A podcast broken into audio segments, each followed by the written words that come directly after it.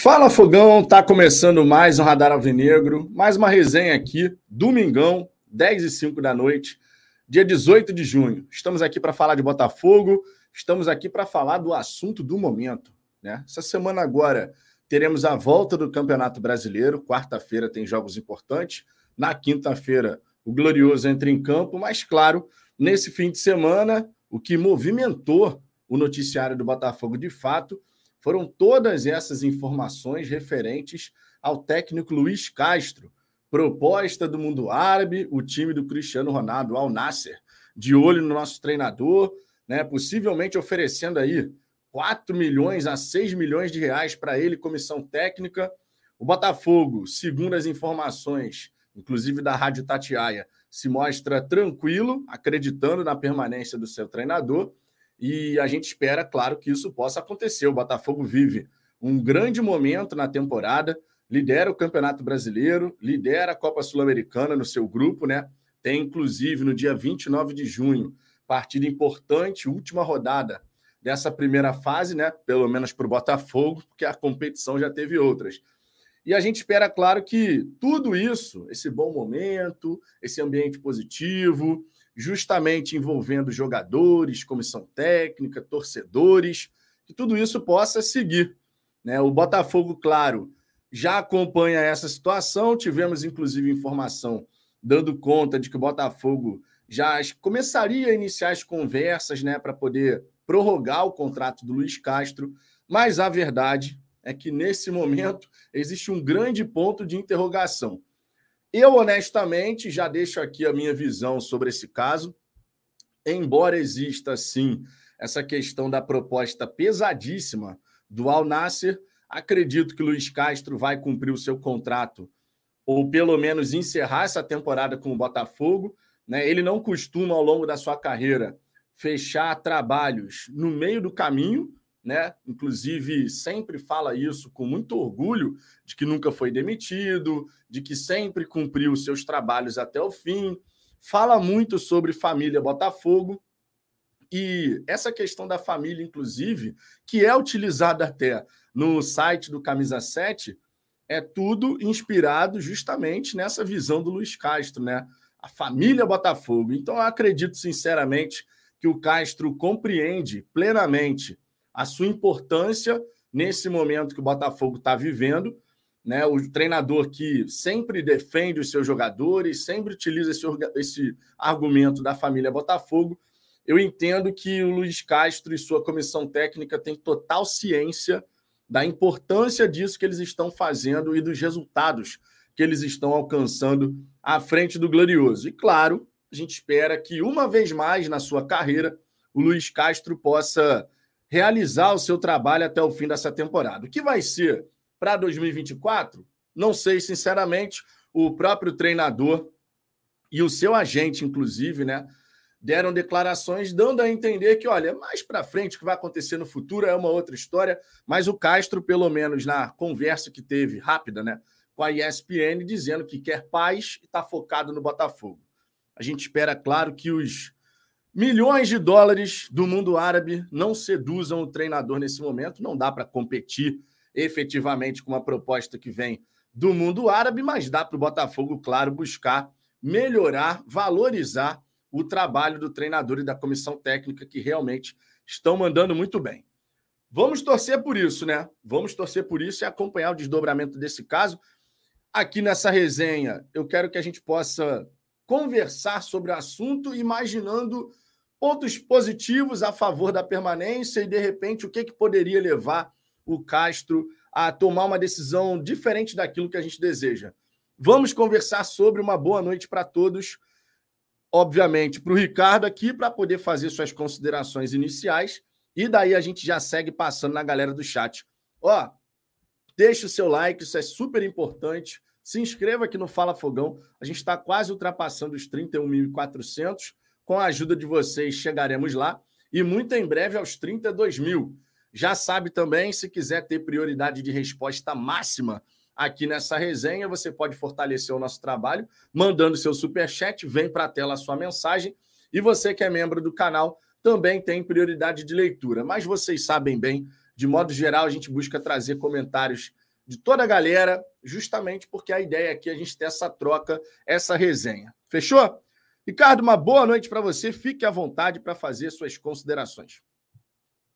Bom, boa noite para todo mundo. É... Mais um domingo aí, né? Quase iniciando a semana. É uma semana que vai ter o Botafogo de volta e, porra, vou te falar, cara, óbvio que todo fim de semana é legal porque você tá em casa, fazendo, enfim, tudo que você precisa fazer, um monte de coisa acumulada, né, que você tem que fazer. Mas faltou futebol, né? Porque, vamos combinar, Liga das Nações da UEFA, tipo, caguei, não sei nem quem ganhou, cara, pra ser bem honesto. E acho que não sei nem qual foi a final, pra vocês terem uma ideia. Então, caguei, assim. Mas faz muita falta ver Campeonato Brasileiro, Botafogo. Então, estou feliz que voltaremos a ver o Botafogo. Jogo importantíssimo, mas antes do jogo a gente tem que discutir essa questão do Castro. Né? É, eu estou vendo aqui que a Espanha ganhou, então foi Espanha e Croácia, afinal. Isso. É... Cara, eu fiquei muito. Como é que eu vou dizer? Eu achei muito curioso ver a torcida do Botafogo é, tipo com um pânicozinho, um pânicozinho do Castro sair, cara. Eu fiquei bem, foi engraçado, porque ah, sei lá, quatro meses atrás era pelo amor de Deus, manda esse cara embora se viesse a primeira proposta, vai, vai, vai e não volta. A grande maioria, né? Não todo mundo, obviamente. E agora tá todo mundo meio que tentando. Ah, não, não, ele não vai sair, pô. Ele nunca fez isso, pô. Tentando se convencer de que o Castro não vai embora.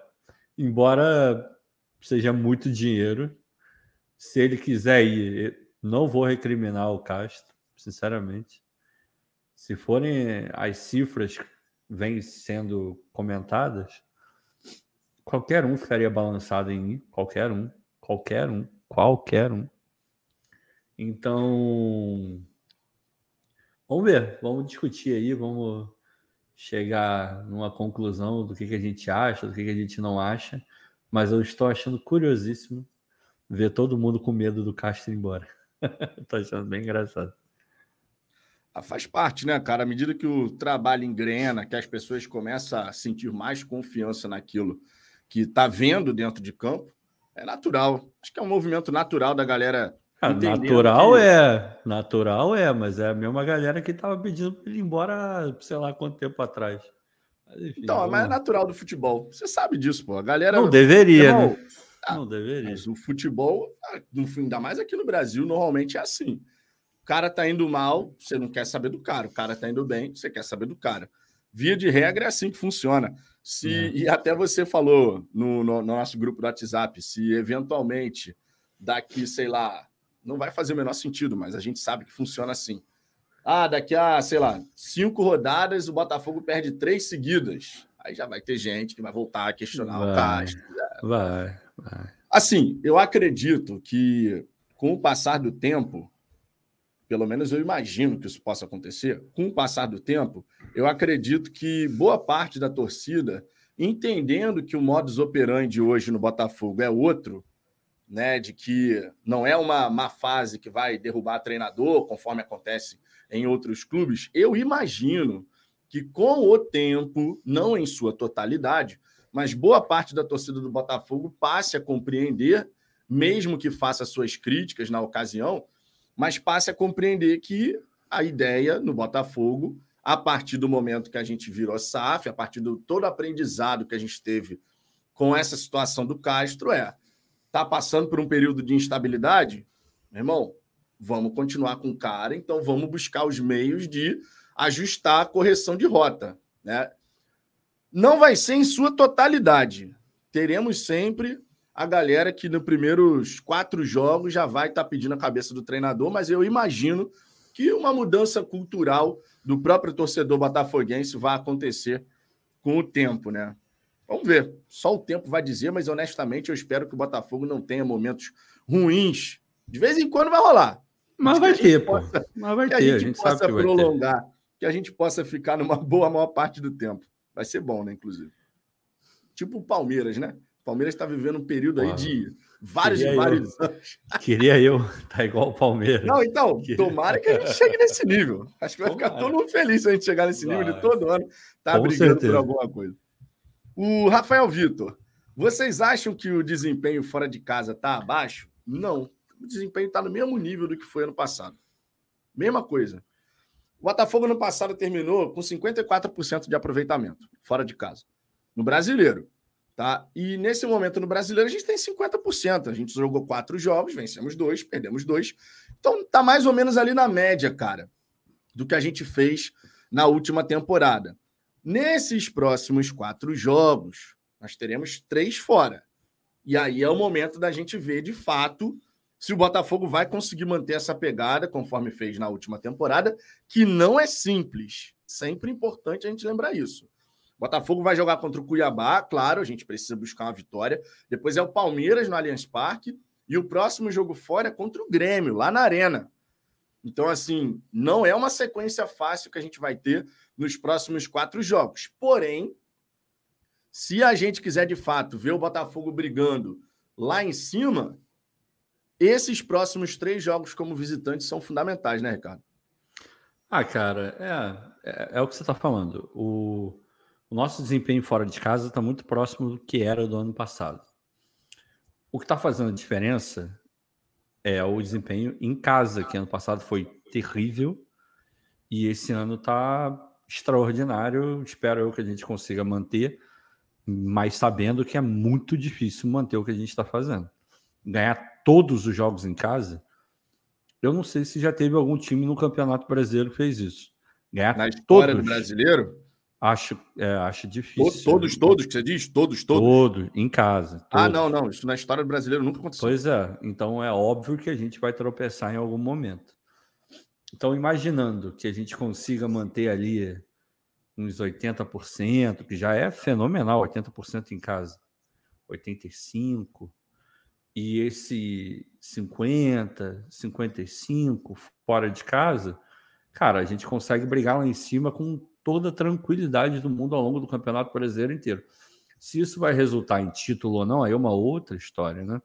Mas é, eu não tô, eu não chego a estar preocupado com o desempenho, com o desempenho fora de casa. Eu tô eu espero que a gente dê uma melhorada, porque se você for pegar, a gente já ganhou jogos de fora de casa. Dos quatro, a gente ganhou dois. Então a gente ganha do Bahia e ganha do Flamengo. Só que o Flamengo é um clássico e é dentro do Rio de Janeiro, querendo ou não. Tudo bem, é fora de casa, tinha 5% ou 6% de torcida do Botafogo, então era um ambiente completamente contra. Mas ainda assim, um jogo no Rio de Janeiro, um clássico, a gente sabe que clássico iguala muitas coisas, né? E o jogo do Bahia foi muito no começo. Depois a gente sai para jogar. Não estou falando da sequência, não, tá? Tô falando só dos outros dois jogos. Ah, se bem que eu vou falar na sequência, contra o Goiás. A gente joga contra o Goiás num jogo que a gente estava ganhando, volta para o segundo tempo com uma postura ridícula e toma uma virada mais ridícula ainda. Ou seja, poderíamos ter ganho o jogo, né? É... E contra o Atlético Paranaense, no mínimo empate. Mesmo sem aquele pênalti que não foi marcado. A gente poderia ter empatado mesmo sem ele e a gente acaba perdendo os dois jogos. Então dá para melhorar o desempenho fora de casa também. E a gente vai precisar para poder equilibrar esse é, possível tropeço em casa que eventualmente a gente vai acabar tendo. Assim, esse time é muito consistente, né, cara? O time do Botafogo é muito consistente. Então dá para imaginar que a gente vai conseguir manter esse ritmo que a gente está agora, ainda mais com a galera voltando. É, são jogadores importantíssimos que vão estar de volta, e com isso nosso time certamente vai crescer. Tomara que o Castro continue, porque ele já está mais do que comprovando que ele sabe é, exatamente com quem ele pode contar, em quais circunstâncias, o jeito de, de, fazer o rodízio no elenco, então isso tudo vai ser muito importante. Mas o nosso desempenho fora de casa não está ruim, não. Por alguns detalhes a gente não conseguiu resultados melhores, então a gente está no bom caminho. Pois é. E agora é que a gente vai começar a ver a Vera se a gente vai conseguir manter essa pegada, né? Em quatro, você jogar três fora, você precisa realmente dar uma resposta positiva, né? Isso é fundamental, meu irmão. Deixa eu trazer outras mensagens aqui. Tivemos também o superchat do Jorjão, ó. Para desespero da mídia, o Botafogo vai vencer o Cuiabá e o Palmeiras. Anotem. Pô, meu irmão, se o Botafogo vencer o Palmeiras. O Cuiabá, eu estou esperando um resultado positivo, porque, primeiro, que a equipe do Cuiabá joga melhor fora de casa do que em casa. Até aqui no Campeonato Brasileiro não venceu nenhum jogo como mandante. E fora de casa conquistou 10 pontos dos 12 que tem. Esse é o nível da equipe do Cuiabá que gosta de jogar nessa situação de vou ficar fechadinho e vou partir no contra-ataque.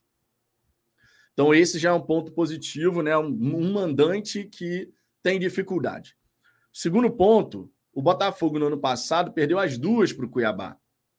E isso não é não foi o comum do Botafogo na última temporada, né? A gente perdeu as duas para o Palmeiras, para o Cuiabá e para o Corinthians. Foram os três times que a gente acabou perdendo as duas partidas na última temporada e o Botafogo mais do que tem time para vencer o Cuiabá, que inclusive vai estar sem o seu principal jogador, que é o Daverson, né? É, o Daverson não joga, ele foi responsável direto por sete pontos conquistados pelo Cuiabá nessa temporada, desses 12 que ele já tem no Campeonato Brasileiro, sete foram por conta do Davidson. Então é uma baixa importante também do lado de lá. Outra que o Botafogo brigando no topo, esse tipo de confronto você precisa buscar o resultado, né? Porque a gente sabe que ah, o Palmeiras jogando lá, irmão, Palmeiras jogando lá ganha. Então, se a gente quer se manter nesse bolo de cima o tempo inteiro, esse tipo de confronto você precisa buscar a vitória. Agora, se a gente vencer também o Palmeiras, 100% de aproveitamento nesses dois jogos, minha Nossa Senhora, né? Aí realmente, aí não, não há mais como ninguém duvidar, né, de que o Botafogo realmente tem a capacidade de brigar lá em cima. Vai ter campeonato pra caramba ainda, sempre importante a gente lembrar disso, né? O campeonato não acaba nesses dois próximos jogos. E eu digo isso, Ricardo, pelo seguinte, cara. Isso é uma coisa que me incomoda e eu acho que isso vai levar um bom tempo ainda para mudar. Eu botei lá no Twitter a próxima sequência, né, do Botafogo.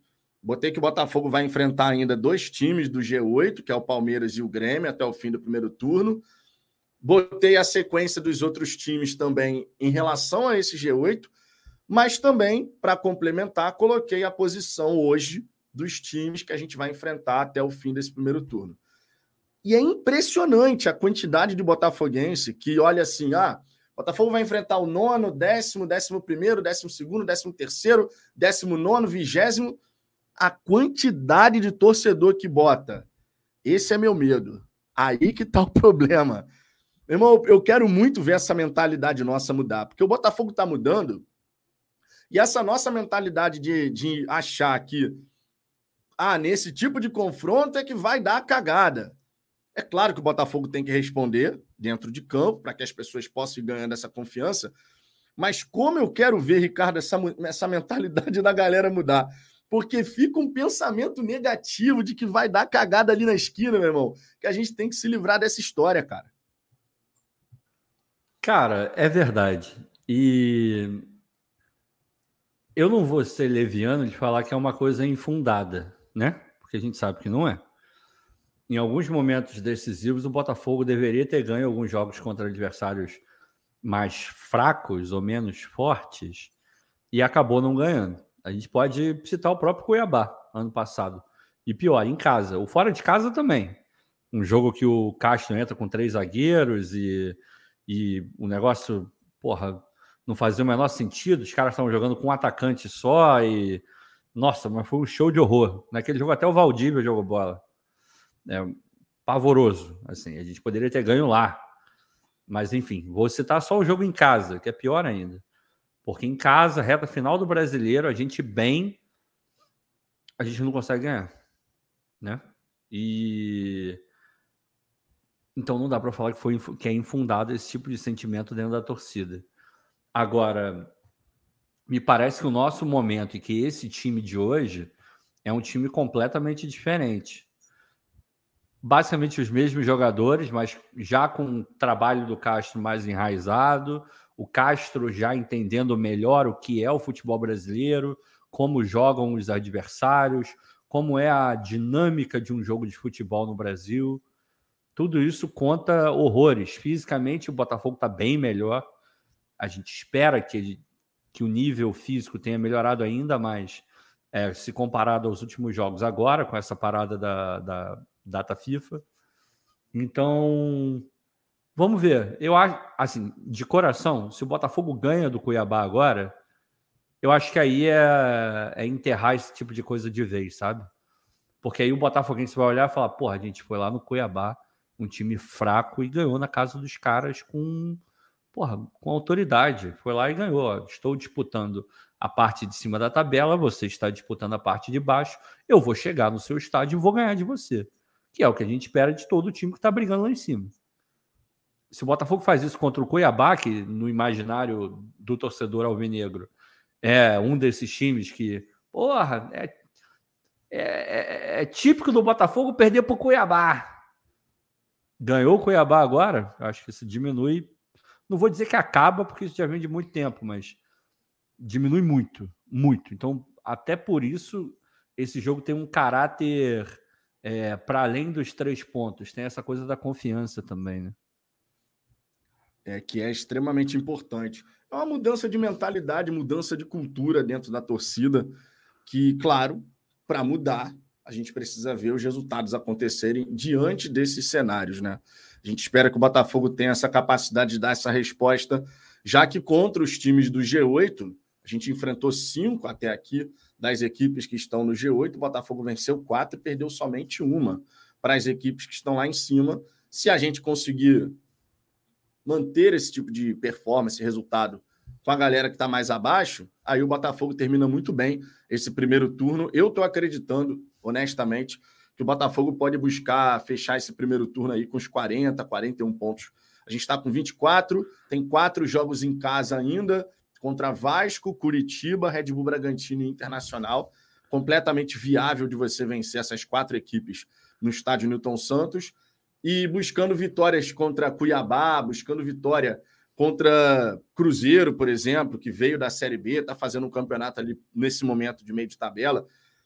Conseguindo bons resultados, a gente dá para chegar a 40, 41 pontos, o que seria um primeiro turno excepcional do Botafogo. Ué, né? Resolver, resolveria a questão do Pedrinho, né? Tu lembra do Pedrinho?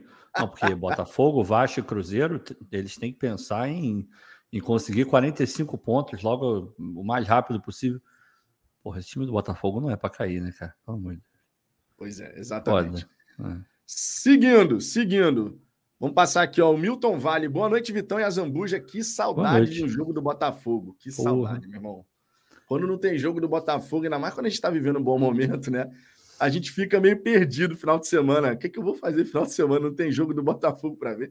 Eu já não gosto quando o Botafogo joga segunda, cara. Que passa o final de semana inteiro ah, você vendo saco. todo mundo jogar Chatão, e o Botafogo só segunda. Tu imagina sem jogo então, cara? Sem jogo é chato, é desgraça. Muito chato, muito chato.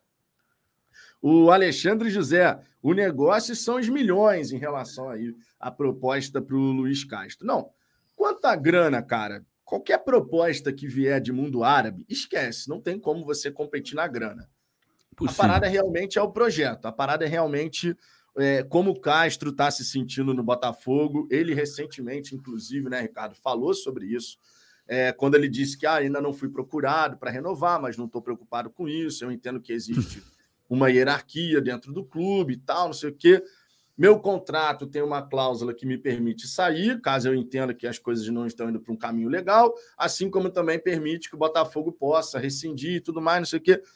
Mas ele se mostrou muito tranquilo, né, cara? A última coletiva dele antes dessa pausa da data FIFA foi maravilhosa, né? O Castro relaxadaço, feliz da vida, né? Com os resultados acontecendo, o ele reconhecendo também, porque esse é um ponto extremamente importante no meu entendimento quando o profissional, a comissão técnica, eles conseguem perceber que aquilo que eles trabalham incessantemente durante a semana está sendo muito bem transportado para dentro de campo. Isso deve dar uma satisfação profissional absurda, meu irmão, do cara poder chegar e ver que o trabalho realmente está dando frutos na hora do vamos ver, né, cara? Isso faz uma baita diferença também.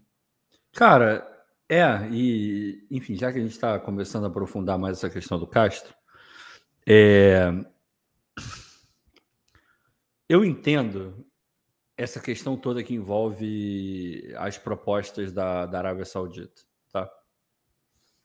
E como é que eu vejo? E eu vou dar uma opinião, obviamente, uma opinião muito pessoal, mas ainda assim é uma opinião difícil de dar porque eu não estou na posição do, do Castro, de qualquer um que, que receba uma proposta milionária desse jeito. Mas você pega o Castro, você pega o Abel, você pega qualquer treinador que esteja de fato num nível muito competitivo e ainda tenha bastante lenha para queimar dentro da profissão, esse cara ele sabe que nesse nível ele vai ganhar muito dinheiro. Então o Castro ganha muito dinheiro, né? É, sei lá, um dinheiro para resolver três, quatro gerações dele.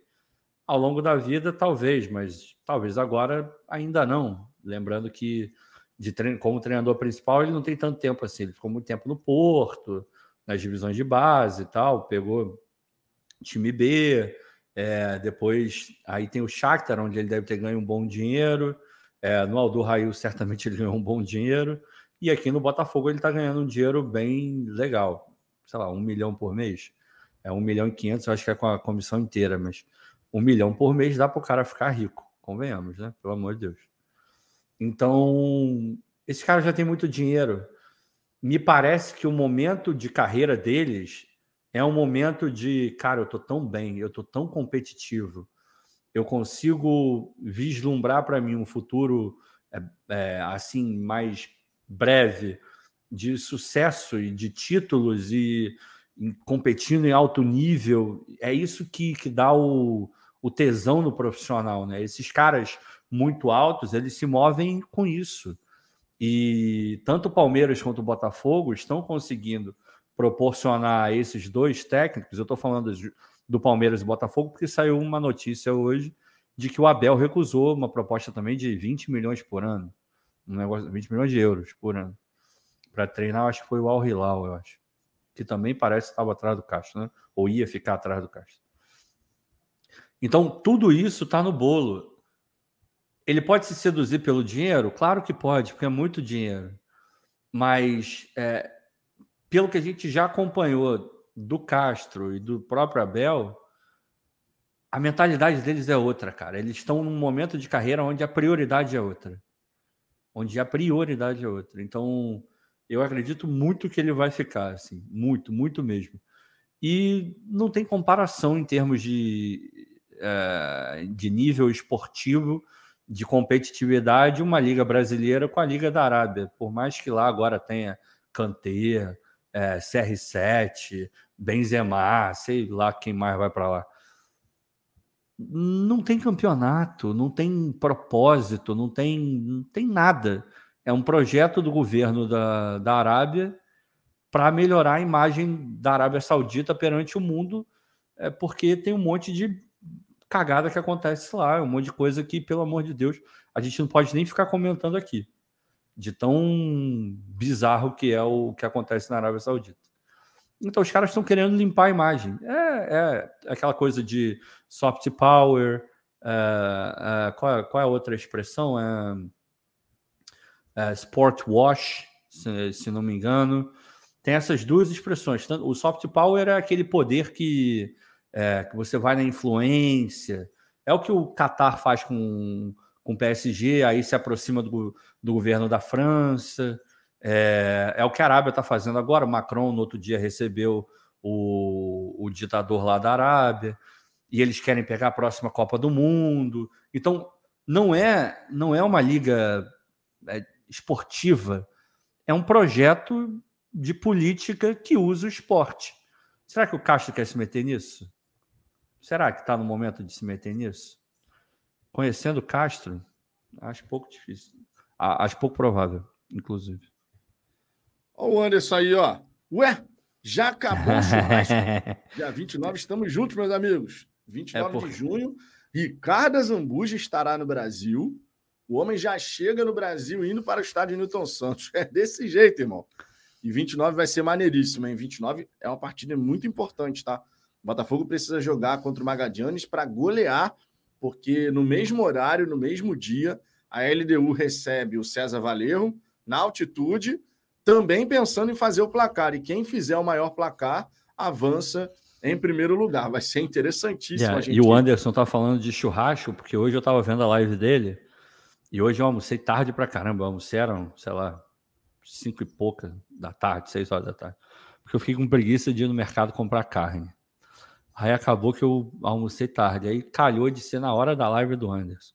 Então eu fiz ali um New York Strip, para quem entende de carne aí já deve ter ouvido falar desse corte. Fiz ali um New York Stripzinho, botei ali umas linguiçinhas. Aí, porra, tô vendo a live do Anderson, vou mandar um vídeo para ele. Aí fiz um vídeo da carne, aí fui lá, botei, mostrei que tava vendo o Anderson, por isso que ele tá falando do churrasco. Justo. O Caio, qual vai ser esse churrasco aí? Quem não é membro pode comprar ingresso. Meu irmão, os ingressos para o churrasco do Fala Fogão, dia 29 de julho, já estão esgotados. Repito, vire membro do canal. Não vai aumentar, pode... não, Vitor? Não, vamos expandir isso aí, não? Não, não, tem como, cara. Não cabe mais gente, não? Não tem como. Não tem como por conta do local mesmo, entendeu? O horário para poder fazer com mais gente é, não pode ser esse que a gente vai fazer o churrasco. Teria que ser de 17 às 21 horas, mas aí fica muito ruim, até porque pode ter o jogo do Botafogo no, no dia, né? Eu, inclusive, é. espero que tenha um jogo no dia. Também mas, espero muito. Mas a galera aí, meu irmão, ó, já fique ligado, tá? Porque de repente, dependendo de como se desenrolar essa temporada, por que não repetirmos a dose no fim do ano? O outro churrascão do Fala Fogão. É isso então, aí. vire membro do canal, porque antiguidade é posto, tá? A galera que é mais das antigas tem prioridade, claro, na hora de fazer a aquisição do, do ingresso do churrasco.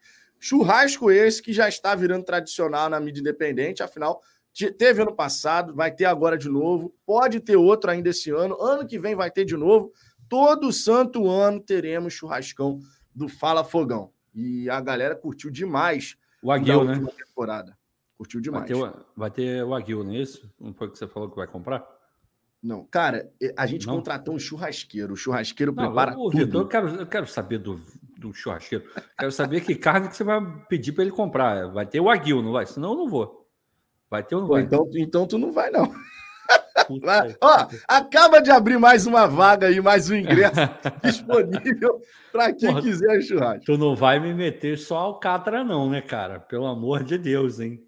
Cara, não vai esperando meu, uma meu carne nome, meu, meu, não, nome, mas, meu nome também está metido nessa história o aí. Churrasco, o churrasco, não, mas a galera que foi no ano passado, a galera que foi, que foi hum. inclusive com a mesma equipe de churrasqueiro, irmão, a galera que foi no passado pode comprovar, tava altíssimo nível. O churrasco, o buffet, tudo, tudo. Muito, muito bom, muito bom mesmo. Vou, vou confiar, hein? Vou confiar. Pode confiar, pô. Wallace Pô, Teixeira, bora. Ah, pera, pera, pera, pera, pera, tive uma ideia aqui, tive uma ideia aqui. Hoje eu tô hum. interrompendo para cacete, desculpa. Tive uma ideia boa. Não rola um, um, um, pagodinho, não? Uma musiquinha ao vivo? Não rola? Não ao vivo acho difícil. Porra, ao vivo acho não difícil.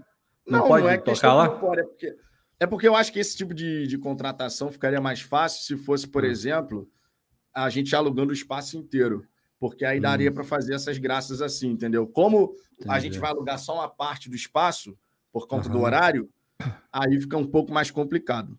Pô, ia ficar maneiro, hein? Um então, à medida. À medida que, que essa graça aí for crescendo, né? De, pô, a gente vai fazendo todo ano. De repente não vai ser mais lá, né? A gente pode buscar um outro espaço que consiga... Daqui a pouco a gente está fazendo no Newton Santos. É, já pensou, meu irmão? Porra! Porra! Churrascão não fala fogão no Newton Santos. Tá de brincadeira, irmão. Ó, Mas... ó, eu vou falar com o homem. Vai que. vai, vai, que. que. Vai, vai que. que.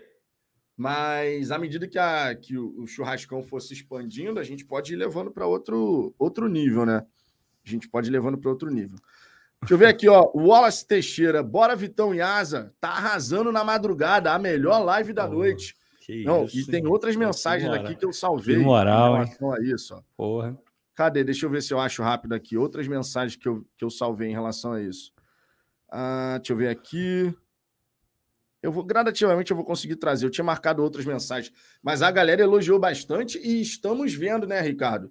como é que fica aí o encaixe na agenda, porque à medida que a gente tiver o encaixe certinho, o Madru Fogão da Zambuja vai virar meio que recorrente aqui no canal. E vai virar boate, as agendas. Pô, eu tô, tô conversando, tô conversando com a minha gente, não com minha gente, mas com a minha gente. Tem que, que, negociar os termos. É, eu, eu solicitei a presença dela, tá vindo da Europa, vai chegar hoje, inclusive. E já falei para ela, ó, vou ter que negociar aí os termos do contrato com Fala Fogão, porque o negócio está melhorando lá, tá, tá subindo, os caras estão me oferecendo salário da, da Arábia. Mas eles querem que eu fique pelo menos mais um dia e tem que ser de madrugada para montar a grade. Vamos ver o que, que a minha gente vai, vai negociar e, enfim, eu deixo vocês saberem, como eles dizem aqui, sobre como é que tá isso. Mas eu acho que vai rolar, mas é capaz de ser sábado, de não ser sexta, porque sexta-feira é difícil, é complicado, mas sábado é um é pouco mais Sábado é um pouco mais fácil. É, sexta-feira é o sextou, né, meu irmão? Pô, no sextou. É foda? Se, sextou, você mandar para a esposa e falar assim, amor, ao invés da gente sair, eu vou fazer live. Vou, vou fazer boate, né? vou fazer uma boate aqui. Aí complica, aí complica. Mas a gente vai buscar acertar direitinho, e aí, de repente, isso o Madru Fogão do Azambuja vai entrar aqui na, na programação regular aqui do canal, para alegria de todo mundo. Eu consegui acompanhar até por volta de 1h15, sabia que o Ricardo ia levar a live bem mais tarde, porque no sábado de manhã eu tinha que acordar para o curso, mas, pô, eu tava acompanhando, cara. Super maneiro que tava realmente o papo. O Ricardo conduz muito bem as resenhas também, né, gente? Porra, tá de brincadeira. Aqui, conteúdo é de alta qualidade, vocês sabem disso, né? A boate lá, a boate lá, ó. Quando for sextou, ó, Sextou com boate no, no, cenário do Ricardo. Ó. ó SAF Azambuja. Ah, SAF Vai virar Azambuja. boate, tá vai virar boate. tá de brincadeira, é a SAF Porra. Azambuja. Olha só, o Mendonça Capixaba. Se vencermos o Cuiabá Vai e Palmeiras... Aí, ó. Cadê, cadê? Aí, ó, ó. Aí, isso daí, de repente, pode até facilitar as negociações com a sua gente pode facilitar as negociações, pô. Tá de brincadeira. SAF Zambuja. O Mendonça Capixaba, se vencermos o Cuiabá e Palmeiras, ainda vão dizer que é cedo para aceitar o Botafogo como postulante ao título brasileiro. Cara, acho que numa eventualidade do Botafogo vencer o Palmeiras lá, inclusive temos aqui um superchat de um palmeirense, ó, que escreveu o seguinte: Sou Palmeiras, mas passo para elogiar o trabalho de vocês e do Botafogo. Bom ver times que prezam pelo profissionalismo indo bem, mas domingo vai dar nós. Eu espero que não. Agora, numa eventualidade do Botafogo vencer a equipe do Palmeiras fora de casa, meu irmão, não tem como mais nenhum nenhum profissional da mídia tradicional, nenhum torcedor adversário falar que ah, o Botafogo está lá em cima, mas é ao, ao acaso. A gente sabe que não é. Nós, botafoguenses, né, que acompanhamos todo o trabalho que está sendo desenvolvido, a maneira como o time do Botafogo está jogando, nós sabemos que não é ao acaso. Mas em, em caso de vitória no Allianz Parque, ou mesmo de um empate, tá? Botafogo jogando bem, consegue pontuar, arrancar ponto do Palmeiras lá, irmão, não vai ter como ninguém ficar questionando, de verdade. Eu, pelo menos, penso assim, Ricardo. Você também vê dessa, dessa maneira? Ô, Vitor. Se o Botafogo ganha do Palmeiras, Esquece. A mídia inteira vai falar que o Botafogo é candidatíssimo ao título. E, e vou te dizer o porquê. O argumento que eles sustentam para não dar tanta. É, como é que eu vou dizer? Tanto cartaz para o Botafogo, já estão tendo que dar porque é o líder do campeonato, você tem que falar. Como é que você vai falar de futebol, falar do campeonato sem falar do líder? Obrigatoriamente você tem que falar. Só que toda a argumentação de 80% da, da mídia, principalmente a paulista, aí isso já sobe um pouco mais, é o Palmeiras vai atropelar o Botafogo. O Palmeiras vai passar o Botafogo. O Botafogo vai lá e ganha do Palmeiras, tu vai falar o quê? Teu principal argumento foi para o espaço, pô. Pelo menos por enquanto. Porque imaginemos um cenário hipotético aqui. Palmeiras vai jogar com Bahia fora de casa, não é isso? Próxima rodada? Isso empata com Bahia, por exemplo. Um resultado que não é nenhum absurdo. A tendência é que o Palmeiras ganhe do Bahia. O time do Bahia é muito fraco, mas digamos que o Palmeiras empate com o Bahia. Não vou nem falar perder, mas empatar. O Botafogo ganha do Cuiabá. A gente vai com quatro pontos de vantagem para cima do Palmeiras. Não é isso? Não é essa a conta? Isso. Exato. Quatro pontos significa dizer que mesmo se a gente perder, a gente sai de lá líder do campeonato ainda. Se a gente ganha, a gente mete sete pontos para o Palmeiras. Cara, sete pontos é uma puta numa vantagem. O que, que, a mídia vai falar? Tu sabe como é que funciona. O Botafogo vai virar uma, o melhor futebol do Brasil, o time é ser batido, é, porra, Botafogo, vão falar que o Botafogo tá igual o Corinthians do Carilli, vão falar que não sei o quê, porque não vai ter outro jeito, cara. Vão ter Já que falar. Inclusive, né? Pois, é, é, gente é, dizendo isso aí. Eu nem ouvi, inclusive, mas enfim, é, é, de se imaginar. Por quê? Porque tudo eles pegam parâmetro de clube paulista. É sempre assim. Então vai comparar com o Corinthians, vai comparar com o Palmeiras, e a comparação vai ser direta. Sete pontos na frente, imagina. Sete pontos na frente. É muita coisa é muita gordura. Você sabendo levar, ainda mais ganhando em casa, tu vai levando, irmão, no sapatinho, quando você vê, já tá na 34 quarta rodada e o Botafogo tá na liderança ainda. Então, vamos, cara, esse jogo com o Palmeiras é muito importante, mas sempre fazendo aquela ressalva que a gente já fez aqui várias vezes. Esse jogo não define absolutamente nada. Mesmo se a gente abrir sete pontos de vantagem, o campeonato está super aberto ainda. É uma baita de uma vantagem, mas você tem que saber lidar com a vantagem. E se a gente perde, também não está não tá definido de maneira alguma. Então, pé no chão. Mas que esse jogo contra o Palmeiras tem o potencial de mudar radicalmente a imagem que a, que a, que a imprensa está fazendo do Botafogo, tem a menor dúvida. Aqui, o, o Humanas do Davi. A Zambuja, Salvador vai ter 5 mil metros de altitude a nosso favor. Confia, filho. Tomara. Tomara. Tomara. Eu Tomara adoro mesmo. Salvador, cara. Eu amo Salvador. Salvador é demais mesmo. Se eu, não é fosse, é se eu não fosse do Rio de Janeiro, eu certamente é, adoraria ser de Salvador, cara. Que, que lugar foda. Eu amo. É, eu só não me dou muito bem com a comida. Mas tirando a parte da comida, Todo o resto, nossa, eu sou apaixonado por Salvador. Meu Deus. Não, ainda mais depois que falaram que Salvador está sendo muito melhor conservada, a questão de é. limpeza é. da cidade. E tá mesmo, tá? E tá esse, tá era, mesmo. esse era um problema que é. Salvador enfrentava. Era uma cidade com muito lixo espalhado, não sei o quê, é. era complicado. Mas essa parte sendo bem cuidada, pô, meu irmão, Salvador é uma das principais cidades do, do Brasil. Porra, é lindo. Aquela praiazinha ali do, do farol, ali, farol da Barra. Pô, a água linda, pô, aquele. Pô, cara, que, que lugar absurdo. As pô, pessoas casa, são muito maneiras. De, Também. Da rua do, a, do Pelourinho, pô. A igreja, a igreja de ouro. Já, você chegou aí na igreja de ouro? Cara, Cara toda... eu fui. Eu, eu, o meu pai morou tá em Salvador dois ouro, anos, né? Meu Deus. Então eu passava as férias de meio de ano e final de ano lá, passeava por tudo, mas não na época, como eu tinha, sei lá, 11 anos de idade, 12 anos uhum. de idade, eu não consigo lembrar Nossa. de todos os nomes. Eu, eu, eu lembro da, do visual, entendeu? uhum. da, da, cidade assim e dos lugares que eu fui, mas o nome eu não consigo juntar uma coisa a outra. Cara, eu sou completamente apaixonado por Salvador. Fui lá duas vezes. E, meu Deus do céu, que lugar é aquele? Jesus Cristo. Seguindo, ó, Lucineide Vieira, boa noite. Vitor, o sub-17 do Palmeiras, campeão, agora há pouco, joga com intensidade de profissional, surreal. Que a nossa base alcance esse nível. Cara, esse é um ponto muito interessante da gente observar. A gente sabe que a ideia do Botafogo é sim avançar nessa direção, né? Que é, os, os, garotos da, das categorias de base, né? Desde a mais novinha lá até chegar no profissional, que eles vão, eles possam ir se adaptando à maneira de jogar do Botafogo, ao piso de jogo, inclusive, não à toa foi feito, foi feito esse investimento ali no gramado anexo, né? No estádio Newton Santos e a gente sabe que a ideia do Botafogo, sim, é ver essa evolução, esse progresso dessa maneira. E aí, quando a gente olha para o Palmeiras, há alguns anos atrás, sei lá, pode, pode dar para falar agora que seja até uma década de, de, de trabalho já, a base do Palmeiras era uma base muito mal aproveitada. O Palmeiras era muito zoado, inclusive, por conta da base, né?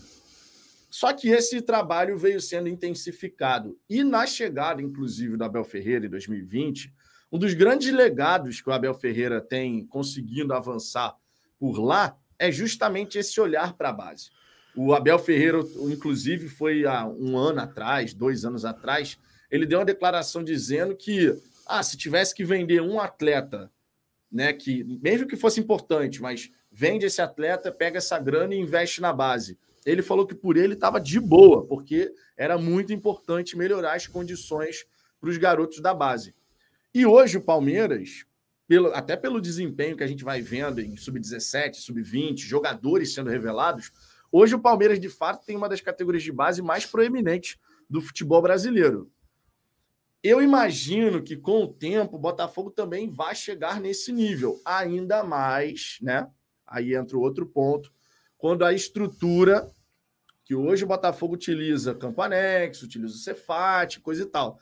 Mas quando a gente tiver uma estrutura da maneira como é o idealizado, aí a gente vai dar um salto, meu irmão, mas gigantesco para poder revelar excelentes jogadores, para formar cidadão, porque o Botafogo a gente sabe que também tem esse propósito, a minoria vai virar profissional, e para poder ter esses atletas que vão dar esse salto para o profissional do Botafogo, muito capacitados para poder se encaixar nessa engrenagem. O futuro em relação à categoria de base, ele é muito promissor mas ainda tem muito trabalho, a estrada ainda é muito longa. Inclusive, aqui, quando eu perguntei para você, né, Ricardo, outro dia, há quanto tempo você vê essa engrenagem, tudo rodando bonitinho e tal?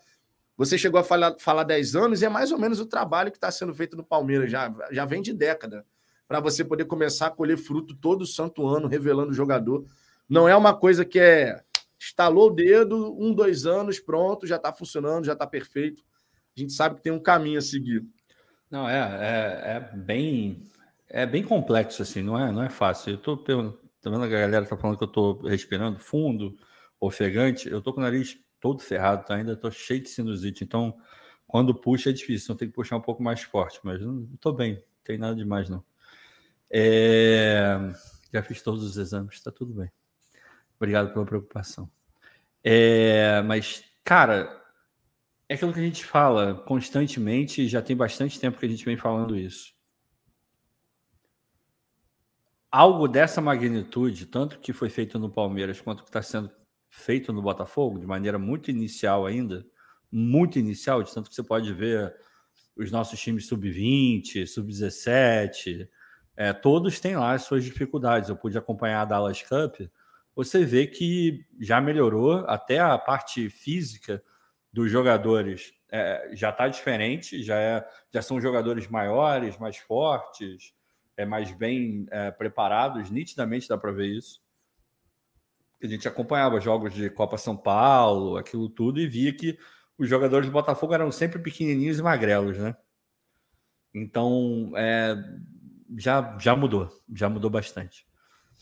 Mas falta estrutura, falta o CT, falta, junto com isso, vem é, os equipamentos, porque você pode mudar os processos.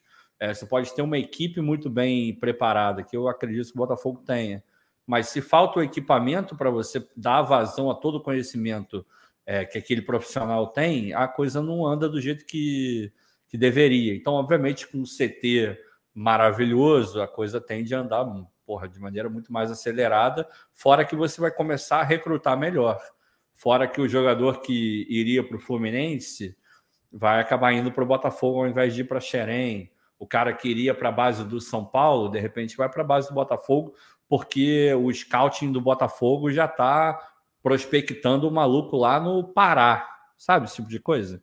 Então é, um, é uma engrenagem muito, muito, muito poderosa e muito onerosa também. Você tem que botar muita grana para que isso vire realidade. Obviamente, você tem que ter um, um método, uma forma de fazer isso, o Botafogo tem.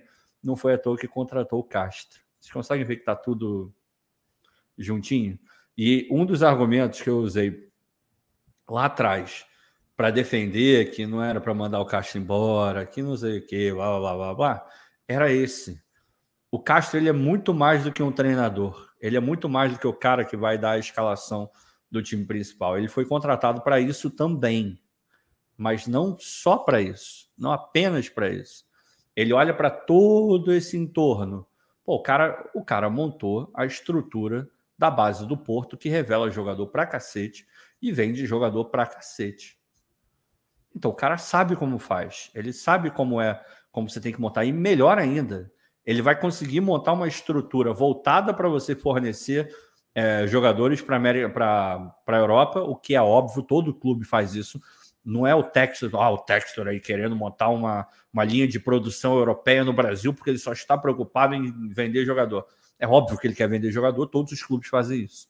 Já que você, é, é obrigatório que você faça isso, por que não fazer da melhor maneira e de uma maneira que vai te render mais dinheiro? É exatamente o que o Botafogo vai fazer. Então a vinda do Castro é um braço dessa, dessa organização. De tanto que o, não foi à toa que o Texor lá atrás, não agora, mas lá atrás, falou que o, que o Castro é o sócio dele no projeto. Por que, que é o sócio? Porque entra com, com know-how, como eles dizem aqui, né? o saber fazer. Já vem, ó. Porque o, o Texor não sabe montar uma estrutura de futebol de base. Por mais que ele assista 300 milhões de jogos por ano, se você mandar ele fazer, ele não vai saber fazer. O que, que ele fez? Ele foi atrás de quem sabe quem estava disponível na cabeça dele, quem que ele pensou? No Castro. Tá aí. É um processo de médio e longo prazo. Algo, de repente a gente já vai ver umas mudanças aqui e outra ali. Mas é médio e longo prazo. E só vai estar tá perfeito com o CT pronto. Até lá, irmão. Vai, vamos fazendo. Até porque o centro de treinamento é uma peça estratégica nesse quebra-cabeça. Se você não tem um centro de treinamento é, da maneira como o Botafogo quer, para dar esse salto, você consegue fazer um bom trabalho ainda assim. Mas vai estar tá sempre tendo aquele gapzinho ali que, né, para você poder tentar fechar. Vamos torcer para que essa questão do terreno possa avançar, né? Esse é um ponto fundamental nesse momento. João Carlos, boa noite. Mesmo que percamos a liderança, isso não deve ser motivo para pânico. Afinal, as quatro próximas rodadas são muito favoráveis ao Palmeiras mas em contrapartida, e aí a mensagem ficou pelo caminho. Bom, vamos trabalhar em cima dessa questão das próximas quatro rodadas. Honestamente, João, eu não vejo as quatro próximas rodadas como muito favoráveis ao Palmeiras, não, tá? O Botafogo vai enfrentar nas próximas quatro rodadas o Cuiabá, fora de casa, o Palmeiras, fora de casa, o Vasco no Newton Santos e o Grêmio na Arena. Três jogos fora, portanto. O Palmeiras ele vai ter pela frente o Bahia, depois de Bahia o Botafogo, logicamente, o Atlético Paranaense fora e o Flamengo em casa. Mas ainda assim é um, um confronto pesado, né? Então assim, o Palmeiras ele tem pela frente três jogos pesados aí. Né, o Botafogo, que é o líder, o Flamengo, que é o terceiro, o Atlético Paranaense, que lá na Arena da Baixada é realmente muito complicado para qualquer adversário. O ponto fora da curva nessa, nesses próximos jogos é o Bahia, né? Que mesmo na Fonte Nova, o Palmeiras é favorito, até porque o Bahia não está bem no campeonato, né? O time que o Bahia montou ainda não conseguiu aquele encaixe. Nem sei se vai conseguir, né? Porque, honestamente, eu acho que o Bahia gastou mal pra cacete, assim. Olhando de fora, eu, eu percebo que o Bahia gastou muito e gastou mal. Acho que ele, é. ele, eles olharam, o olhar que eles tiveram foi um olhar. Como é que eu vou dizer? não sei se subestimando o Campeonato Brasileiro, mas montaram um time cheio de garotos, né? É, alguns que já eram do, do grupo City, então para dar rodagem, blá blá blá, e trouxeram os outros, provavelmente também com o mesmo intuito, mas para quem sabe mandar para a Europa, sendo que eles não têm nenhuma experiência europeia ainda. E a gente sabe que não dá para jogar só com garoto. De tanto que no final da janela eles começaram a ficar desesperados e e tentar contratar jogador cascudo. Aí vem o Iago do Fluminense, tentaram o Cuesta, é, e, e, foram, vamos embora, vamos, vamos contratar, vamos contratar. Provavelmente vão fazer algo parecido nessa segunda janela. Vão botar gente mais cascuda lá dentro, porque com esses moleques só, cara, não tem condição. E aí não é só uma coisa do Bahia. Provavelmente qualquer clube sofreria absurdamente, porque esses jogadores que o Bahia contratou, ou que já eram do City, são bons jogadores. Os moleques são é, claramente são promessas e promessas aquelas que você espera de fato alguma coisa boa. Mas você juntar e montar um time é, ao redor de, de jovens promissores, cara, uma vez na vida e outra na morte que você vai conseguir fazer isso dar certo. Sei lá, eu vou lembrar do, do Santos lá, do, do Robinho e do Diego. É, qual outro time recheado de jovens ou nem tão jovens, mas ainda assim é, inexperientes no campeonato que você viu super jogando bola pra caramba. Difícil, cara, muito difícil. Ainda mais nesse nível. Pois é. Então, assim, quando a gente pega essa sequência do Botafogo, essa sequência do Palmeiras, honestamente, eu não vejo que o Palmeiras tenha assim uma facilidade nessas próximas quatro rodadas, não. Pelo contrário, cara, vão, vão ser jogos pesados. O Botafogo, apesar de ter o Vasco aí no meio do caminho, é um clássico. A gente não pode ignorar, é um clássico. Por mais que seja no Newton Santos, o Botafogo favorito, mas é um clássico. Né? Normalmente o clássico o jogador ele busca se superar dentro daquilo que ele já está buscando fazer no campeonato, são jogos especiais. Então, cara, é uma sequência difícil para ambas as partes. O próprio Flamengo, que vem na terceira colocação, o Flamengo vai ter pela frente o Red Bull Bragantino fora. Normalmente o Flamengo se enrola lá, perde ponto. O Santos na Vila Belmiro. O Santos, apesar de não estar tá com um grande time, mas defensivamente esse time do Santos até que está funcionando. Tanto é que o Santos sofreu oito gols até aqui no campeonato, algo assim. Então, assim, tem uma, uma das melhores defesas também na competição. Aí o Flamengo pega o Fortaleza e joga contra o Palmeiras. Então, não é que o Flamengo tenha também uma sequência tranquila nas próximas quatro rodadas, né? Vamos ver, cara, vamos ver. O Gustavo Chagas e o Santos do Diego se classificou em oitavo na última é. rodada antes do mata-mata. Ainda, Ainda, teve, teve isso. isso. Beijo pro Gustavo, sou fã demais do Gustavo, da galera lá do Glorioso Connection. E você sabe, Vitor, eu sou funcionário do mês eu do Glorioso vi, Connection. Rapaz, eu vi. Vai e... ter até um quadrinho lá no, no cenário ter... do Glorioso Connection. eu tô pensando, eu vou ver com ele se eu posso, se ao invés de botar uma foto minha, essa pessoa feia pra caralho, se posso botar uma foto do meu cachorro, que é muito mais bonito que eu. E ia ser engraçado. Mas se não puder, vai a minha foto mesmo. Mas, eu cara... duvido que o glorioso Gustavo Chagas e o Bento, toda a galera do glorioso Vitor também, é, não vão Tem o Paulinho, não, não, não esqueça-se do Paulinho. Paulinho é o cara que opera ali atrás. Ele é dividido, ele, é, ele é o. Ele fica meio, meio. Ele é o famoso traquinas da equipe, né? Porque ele fica meio ali, meio. Eu não sei se eu posso falar o outro podcast, mas fica no outro, no outro lado lá. E então não podemos esquecer do Paulinho. Paulinho também é membro lá do, do Glorioso Connect. Mas eu pensei em botar a foto do meu cachorro, cara.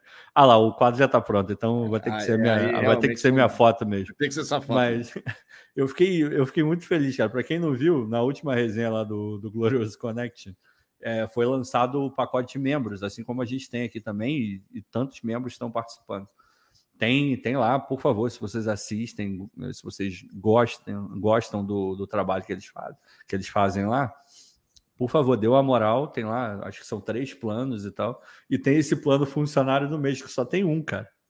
Aí eu, quando eu tava participando da resenha deles, eu falei, opa, olha que oportunidade legal.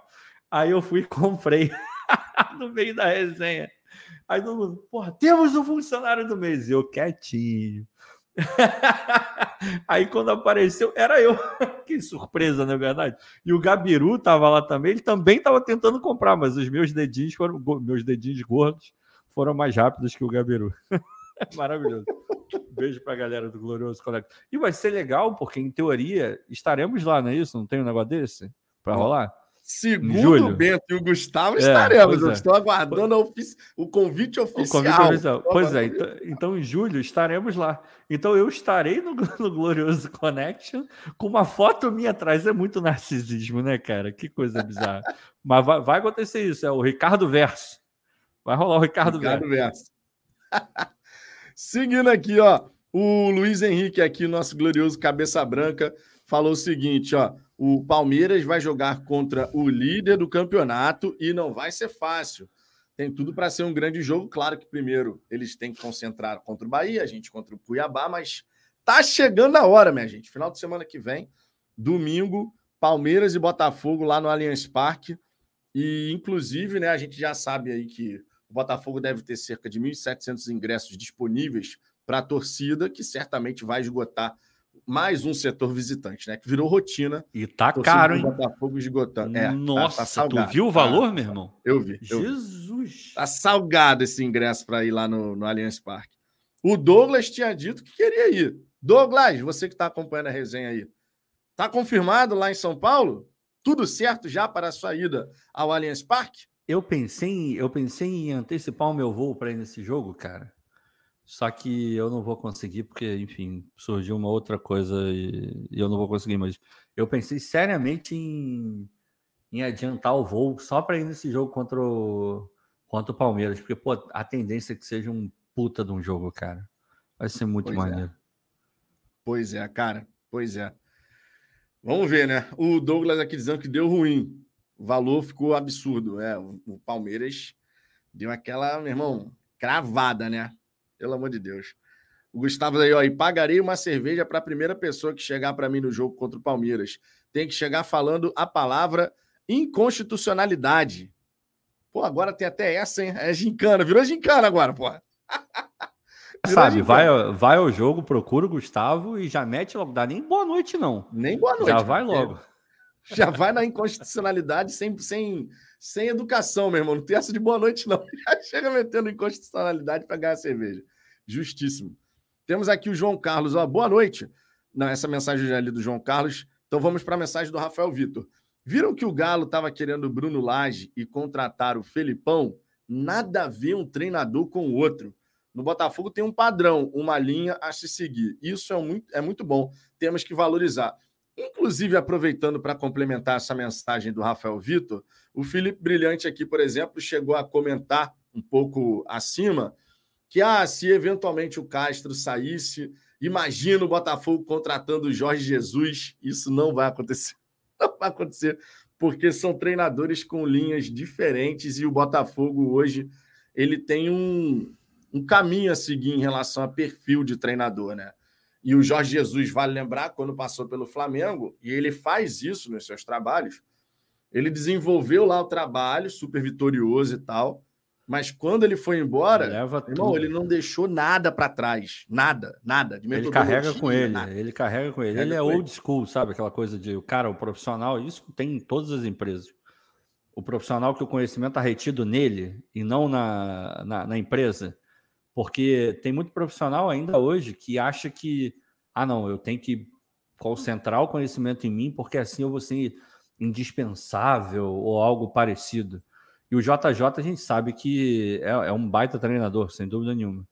Mas ele, é, essa questão de ego, de, de se sentir muito treinador, de ser querido, é, idolatrado, ele gosta muito disso, né? Nada me tira da cabeça de que uma coisa está intimamente ligada com a outra. Nada, nada. Olha o Ricardo Carbone aí. Palestra! Que fase, bicampeão da Copa do Brasil Sub-17. Não Pô, tá foda mais. mesmo, hein? Porra, tá difícil. Tá sinistro mesmo. Porra. Tá sinistro mesmo. Os caras nem Olha o Jefferson mais. Barbosa aí, ó. Palmeiras 0, Botafogo 3, líder disparado, meu irmão. Deu shows, deu shows. Se uma parada dessa acontece no próximo fim é. de semana, Porra. Eu acho que os botafoguenses não sabem nem. Irmão, vai, vai ser uma loucura. Vai ser uma loucura. Vamos primeiro pensar no Cuiabá. Tá difícil, que a galera tá ah. ansiosa para esse jogo contra, contra o Palmeiras, mas não podemos esquecer quinta-feira contra o Cuiabá e quarta-feira secando o Palmeiras, né? Porque lembrando, se o Palmeiras vencer o Bahia fora de casa, o Palmeiras momentaneamente assume a liderança e aumenta a pressão para cima do Botafogo na quinta-feira que vai precisar de qualquer maneira buscar o resultado, né? Mas é um cenário onde você tem que lidar com essa pressão de fomos ultrapassados e temos que retomar. Isso já aconteceu, inclusive, nessa edição do campeonato, né? Quando o Botafogo estava mais próximo ali. E depois e a gente conseguiu retomar, né? Porque a gente venceu, venceu, venceu, fomos. Chegamos a abrir cinco pontos, agora são dois. Mas tem muita água para rolar ainda, né? Simbora, ó. O Jorge Araújo, o próximo técnico do Botafogo será o Severino. A saga continua. Você já falou sobre isso aqui, né, Ricardo? Que o Severino poderia ser aqui não. um bom nome. Eu, eu falei em off só, nunca falei é, com, com a transmissão ligada. Já falei isso em um tempo já. Ah, é verdade. Foi, foi, foi, no, é. foi no WhatsApp. Foi no WhatsApp. Confundi. Não, não foi, nem, não foi no WhatsApp, não. Foi aqui depois de uma resenha. É... Cara, eu já, eu já venho pensando nisso há muito tempo, tá? Eu vou te falar quando é que eu comecei a pensar nisso. E aí vai um, um merchan grátis do Glorioso Connect. Eu comecei a pensar nisso na entrevista que o, que o Severino deu lá. Porque, obviamente, eu já sabia que ele era um baita de um profissional, assim como a comissão inteira do, do Castro. Mas aquela, aquela entrevista me deixou tão bem impressionado, ainda mais bem impressionado com ele, que eu pensei, cara, de repente, se ele acreditar que já é a hora dele dele dar o salto para virar treinador principal e não mais auxiliar, pô, seria o casamento perfeito, porque ele tem toda a parte técnica que o Castro tem. Obviamente, é, gestão de grupo, de repente, pode ser um pouco mais é, é, diferente, de repente, uma coisa aqui, outra ali, taticamente, não sei, cada, cada pessoa tem o seu próprio estilo, né? Não é, não é necessário que ah, o cara é auxiliar do Guardiola, então ele vai ser o mini Guardiola. Não é o caso. Eventualmente, em algum momento, pode acabar sendo, mas não é uma regra absoluta. Até porque acredito eu que esses caras enormes e que pensam o futebol da maneira como eles pensam, eles não devem querer alguém que sempre vá concordar e dizer amém para tudo que ele está é, oferecendo como possibilidade. De repente, um cara que complemente ele, que dê uma visão que ele próprio não tem, vai ajudar muito mais. Acredito eu que funcione dessa maneira. Então me leva a crer que o, o Vitorino ele consegue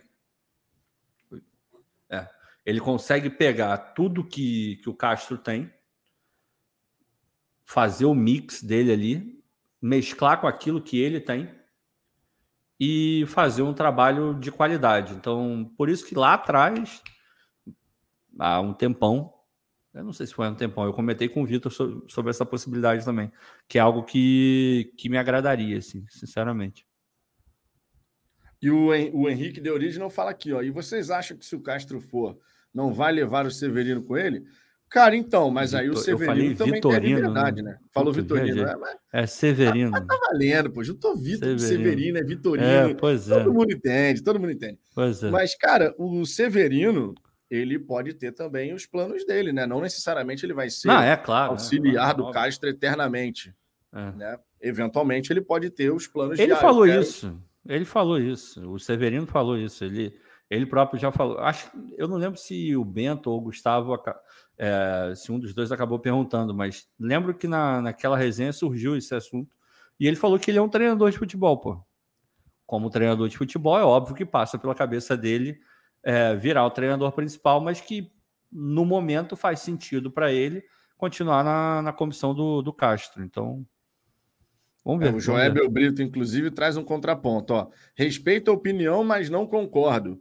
Não temos que fazer teste, principalmente com o treinador. Severino teria que rodar muito ainda para assumir um time do porte do Botafogo. Cara, é nesse ponto. É uma visão. É uma visão. Mas nesse ponto, você sabe que eu não concordo. Essa história de ah, o cara vai ter que rodar pra caramba e tal. Porque assim, o Severino, nas oportunidades até aqui que ele teve, como de ficar ali à beira do gramado, de comandar a equipe, né, pela ausência do Castro, ele se saiu bem. Claro que a amostragem é pequena, obviamente. É, bastante. Mas ele é um cara que tem que mostra, demonstra capacidade. Você consegue perceber que ele tem capacidade. E eu não, eu não veria isso como um teste, honestamente. Eu veria mais como uma continuidade, embora sejam pessoas distintas, mas cujo método os dois sempre interagem ali sobre o que, que vai ser é. feito. A palavra final é do Castro, é verdade. Mas tem um peso, né, cara? Mas tem um peso também, né? Porque uma coisa é você ser auxiliar e outra coisa é você ser o principal. É tipo. É, você, já deve ter conhecido é, casais que porra, namoraram por é, oito anos, moraram juntos em cinco desses oito e nunca casaram. Aí resolvem casar, com seis meses separam. Pô, mas o que, que mudou? Já morava junto, já era um casal, já, já conhecia tudo. Um já peidava na cara do outro, sabe? Esse tipo de coisa. E por que, que separou? É porque tem um peso diferente, pô. Uma coisa, uma coisa, outra coisa, outra coisa. Então, eu não sei, eu acho um ponto extremamente válido, cara, sinceramente. É, seria, até certo ponto, seria uma aposta sim. Uma vez que o cara não é treinador principal. Eu faria. Eu, Ricardo, faria essa aposta. Mas é uma aposta, pô. É uma aposta. Ah, não, não. No caso de categorizar como aposta, ok. É. Mas aí entra aquilo também, ó. O Douglas, alguns destaques aqui, né? O Douglas mas até o Zidane quase não pegou time nenhum e treinou o Real Madrid. Na verdade, eu acho que o Zidane não tinha treinado ninguém ainda e treinou o Real Madrid. Eu também acho né? que não. Talvez ele tivesse sido treinador do. Só de eu base, não sei, do, é, assim. da base ou algo é. parecido. Acho que no próprio Real Madrid, inclusive. Ele pegou é, no... Castilha, alguma coisa Castilha. assim. Né? Real, B, é. Real B. Aí o Davi, por exemplo, traz Scaloni, Gadiardo e Guardiola, manda um abraço pro, pra, pro cara que disse que o treinador tem que rodar pra caramba antes de assumir time grande. É, o Scaloni, no... o Scaloni é. agora foi para foi direto na seleção, né? Ele treinava quem o Scaloni antes? Eu não vou lembrar agora de cabeça. Não me pergunte, porque eu, eu, eu cago e ando para Argentina. Mas cara, o Gadiardo ele vai nessa linha também. É, cara, não é. Ele vai nessa linha. Assim. É aquilo, né, Vitor? Não é uma regra. Não existe uma regra. Futebol, cara, é. Não necessariamente uma coisa que serve para um vai servir para outro. Acho que na vida, de maneira geral, né? Cada ser humano é único. Então, vai ter, vai ter o profissional que não precisa de nada e vai estar tá pronto. Pô, sugiro a vocês que leiam o, o livro do Klopp. Aqui eu não tenho, eu, eu deveria, eu só tenho a, a, a, versão digital. O do Pepe, os dois do Pepe estão aqui, estão aqui atrás de mim, mas o do Klopp eu só tenho no, no Kindle. Ele conta como que ele virou treinador. E foi no susto. O que, resumidamente, resumidamente, eu não vou botar nome nem nada, até porque eu não, não lembro exatamente. Mas ele era jogador, estava lá com seus 30 e poucos anos já. E mandaram o treinador embora, mas o clube, o, o, o chefão lá, o dono do clube, presidente, sei lá o que, ele era, ele queria manter um determinado sistema de jogo. Aí ele olhou e falou: Cara, tem alguém aqui que sabe perfeitamente como é que funciona esse sistema de jogo. É, é, absorveu a, brilhantemente e já é um cara que está mais para o final do que para o começo, para o meio. Vamos ver com ele quem era. Era o Klopp. Ele era jogador. Então, ele a transição jogador-treinador do Klopp foi nenhuma, foi no susto, porque ele entendia como, como era o funcionamento que o, o dono do time queria para o clube. Então, isso vai funcionar com todo mundo? Não vai. Não vai.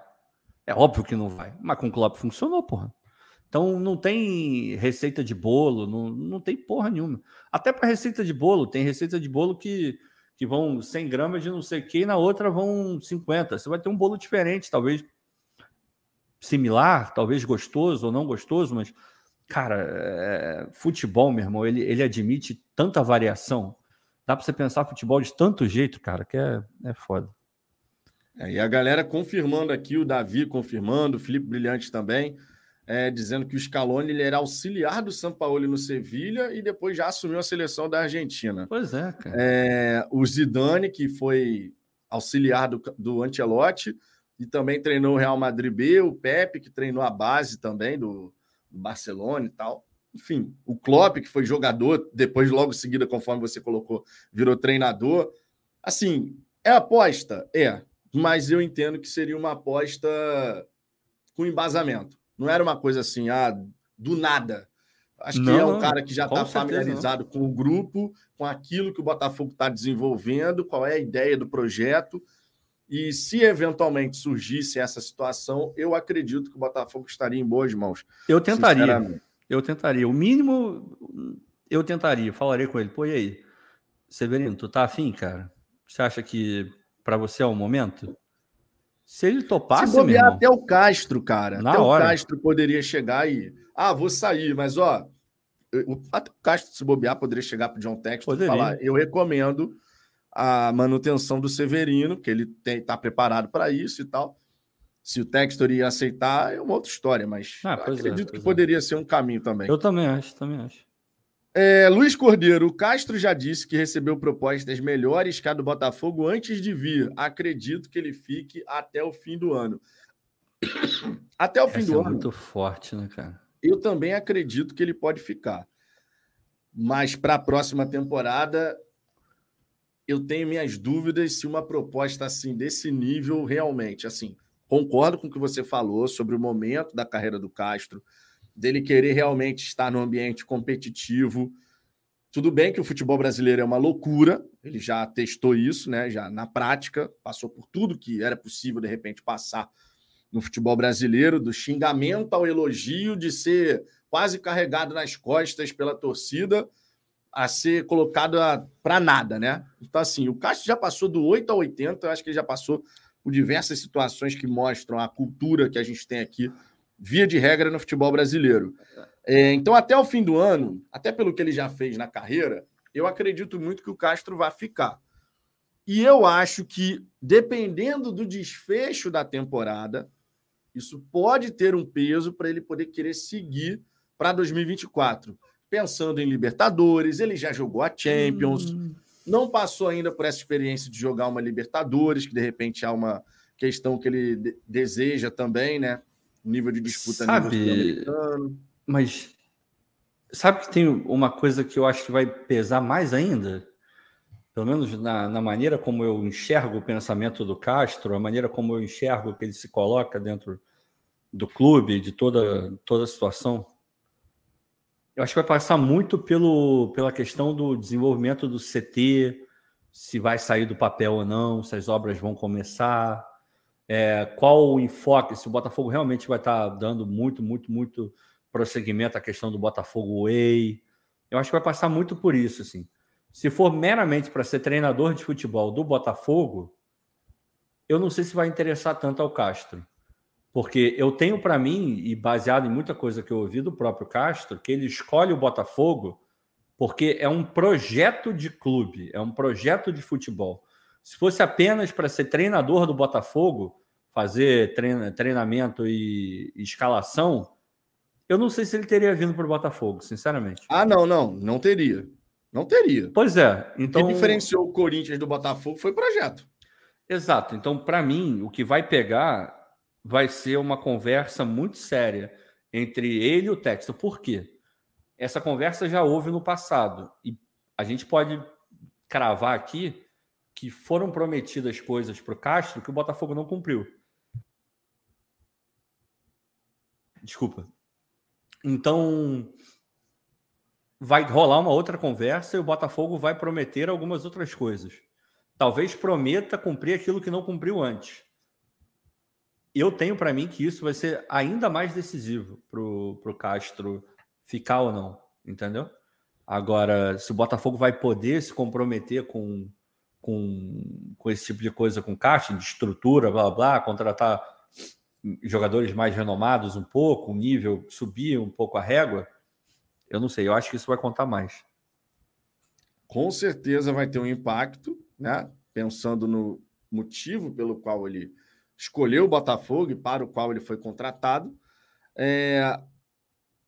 O único ponto é saber quando é que a questão do terreno vai estar resolvida, né? Porque esse é o grande mistério nesse momento. A gente sabe a localização do terreno, né? Já dá para ter uma ideia de onde vai ser, mas a explicação do Eduardo Paes, hum, em termos de tempo. Hum. Ah, deve demorar um pouco, né? Porque depende, só para quem está boiando aí, a questão do terreno é: parece que tem um empreendimento que tá para sair na Barra da Tijuca. E o, os donos desse empreendimento, os investidores desse empreendimento, para que ele de fato saia do papel e tenha todas as, ah, enfim, tudo que precisa ter, eles vão pegar um outro terreno e vão, que é o terreno que o Botafogo está de olho, e vão passar esse terreno como uma contrapartida, e o Eduardo Paz falou que isso é extremamente comum. Eles vão passar esse terreno para a Prefeitura do Rio de Janeiro. Então, depois, a Prefeitura do Rio de Janeiro vai passar ter o terreno para o Botafogo. Então, é meio que uma operação casada. Libera de um lado e depois a Prefeitura pode liberar para o outro ele deu a entender que uma coisa, por ser casada, só vai sair se a outra acontecer. Uhum. E, e, vai que esse empreendimento não sai do papel. O que, que vai acontecer? O Botafogo vai ter que procurar outro terreno. Então, mais tempo, porque vai ter que adaptar o projeto, porque a gente sabe que o projeto foi feito seguindo as metragens e tudo bonitinho para esse terreno que, que o Botafogo tem em mente. Então, muita água para correr embaixo dessa ponte ainda. E põe água nisso. Uhum. Alexandre Carvalho, boa noite, rapaziada. A Zambuja, ah, aqui, ó, esse que era o comentário que eu tinha marcado. A live de sexta-feira foi igual aproveitamento do Botafogo até a décima rodada. Excelente. que Adorei isso, essa cara. mensagem aqui. Que moral, hein, porra. Ficou maneira a mensagem. A forma como o Alexandre escreveu ficou Foi muito, que maneiro, que foda. Eduardo Félix, eu sempre bati nessa tecla. O Botafogo precisa melhorar o desempenho fora de casa, pois já demonstrou que dentro de casa vai ser muito difícil ganhar da gente. É, o nosso desempenho fora de casa, em termos de resultado, até aqui, é semelhante ao que a gente fez durante todo o Campeonato Brasileiro do ano passado.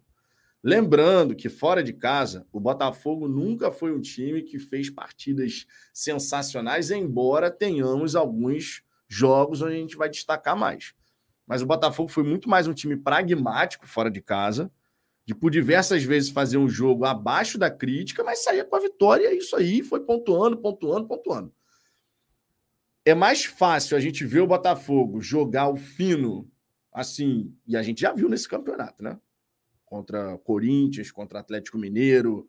Né? Em casa, o Botafogo já fez jogos sensacionais. Sensacionais. Eu acho que é mais fácil a gente ver isso acontecer em casa do que fora. Porém, meu irmão, o que interessa no Campeonato Brasileiro, sendo pragmático ou não, é você fora de casa traz o resultado. Vai lá contra o Cuiabá, jogou mal, numa bola parada resolveu, vale os mesmos três pontos. É claro que a gente sempre espera que o Botafogo vai jogar bem, vai fazer um bom jogo, mas nem sempre vai ser possível. O Palmeiras mesmo contra o São Paulo. Pega São Paulo e Palmeiras, meu irmão. O São Paulo ficou em cima do Palmeiras o jogo inteiro. O jogo inteiro. O Palmeiras foi lá em duas bolas, fez dois gols, ganhou 2 a 0. Palmeiras teve cinco finalizações no jogo inteiro. Acertou três no alvo, fez dois gols. São Paulo finalizou mais de não sei quantas vezes, meu irmão. Botou bola na trave, bola na travessão. No fim das contas, o Palmeiras foi e ganhou. Então, assim, campeonato de pontos corridos, cara, você tem que focar na vitória. Vamos buscar jogar bem? Obviamente. Isso pode te aproximar do resultado. Mas a gente tem que trazer os três pontos. Contra o Cuiabá, tem que trazer os três pontos. Contra o Palmeiras, se você conseguir pontuar no Allianz Parque, você já está, meu irmão, fazendo mais que a imensa maioria dos times no campeonato. Não é não, Ricardo? A maioria dos times vai lá no Allianz Parque vai tomar, É número, né? É número. número. A gente não tá, não é, não é sensação, não é feeling ó, eu sonhei. Não, não tem sonho, não tem nada, é pura realidade. Você olha para os números que o Palmeiras vem conseguindo obter, principalmente em casa, fora de casa também é um assombro, mas dentro de casa eles são muito fortes. A tendência natural, natural, é que todo mundo que jogue lá deixe ponto pelo caminho. Essa é a tendência. Não, e olha só, só para a gente corroborar, isso que você falou. Vamos pegar, por exemplo, o que o Palmeiras fez no ano passado em casa, né? Só para a gente ter uma amostragem. Como foi a campanha do Palmeiras fora de casa, é, no Allianz Parque no ano passado? Lembrando que o Palmeiras, como visitante no ano passado, foi o melhor, né? Foi, foram 37, 38 pontos como visitante no ano passado. Mas no Allianz Parque, se liga só no que, que o Palmeiras fez. Ó. Temporada 2022, mandante. Palmeiras, no ano passado, como mandante, ele fez. Peraí, alarme tocando aqui do lado. Ele fez 43 pontos em casa. 13 vitórias, 4 empates, 2 derrotas apenas. Ele só foi superado em casa pelo Inter, que fez 44 pontos no, no Beira Rio. Campanha... Inclusive, a única derrota do Internacional no ano passado foi para quem? No Beira Rio. Para o Fogão. Exatamente naquele jogo que foi uma verdadeira derrota loucura. não, né? Não, aquele, cara, eu lembro, eu lembro do jogo inteiro. É, esse foi o nível de adrenalina que aquele jogo deu na, na gente, né, cara? Caraca, eu lembro de tudo. E, e, sabe uma coisa que eu foi, foi mais legal naquele jogo? Pô, Botafogo com um a menos, um negócio ridículo naquela expulsão do Sampaio. E 2 a 0 já. Aí eu falei, qual é o normal? Vamos, vamos ser honestos. Qual é o normal? Jogando fora de casa contra o Inter, perdendo de 2 a 0 com um a menos, você fala, pô, vou, vou, sei lá, vou, vou ver, sei lá, banheira do Gugu no YouTube. Aí, porra, eu olhando, eu falei, não, eu quero ver o jogo. Vai dar, o Botafogo não vai perder esse jogo. Obviamente que eu não podia imaginar que o Botafogo ia ganhar. Eu tuitei isso, inclusive. Mas eu tava com uma sensação de que o Botafogo não ia perder aquele jogo. E continuei vendo. Ainda bem que eu continuei vendo, porque a tendência era largar.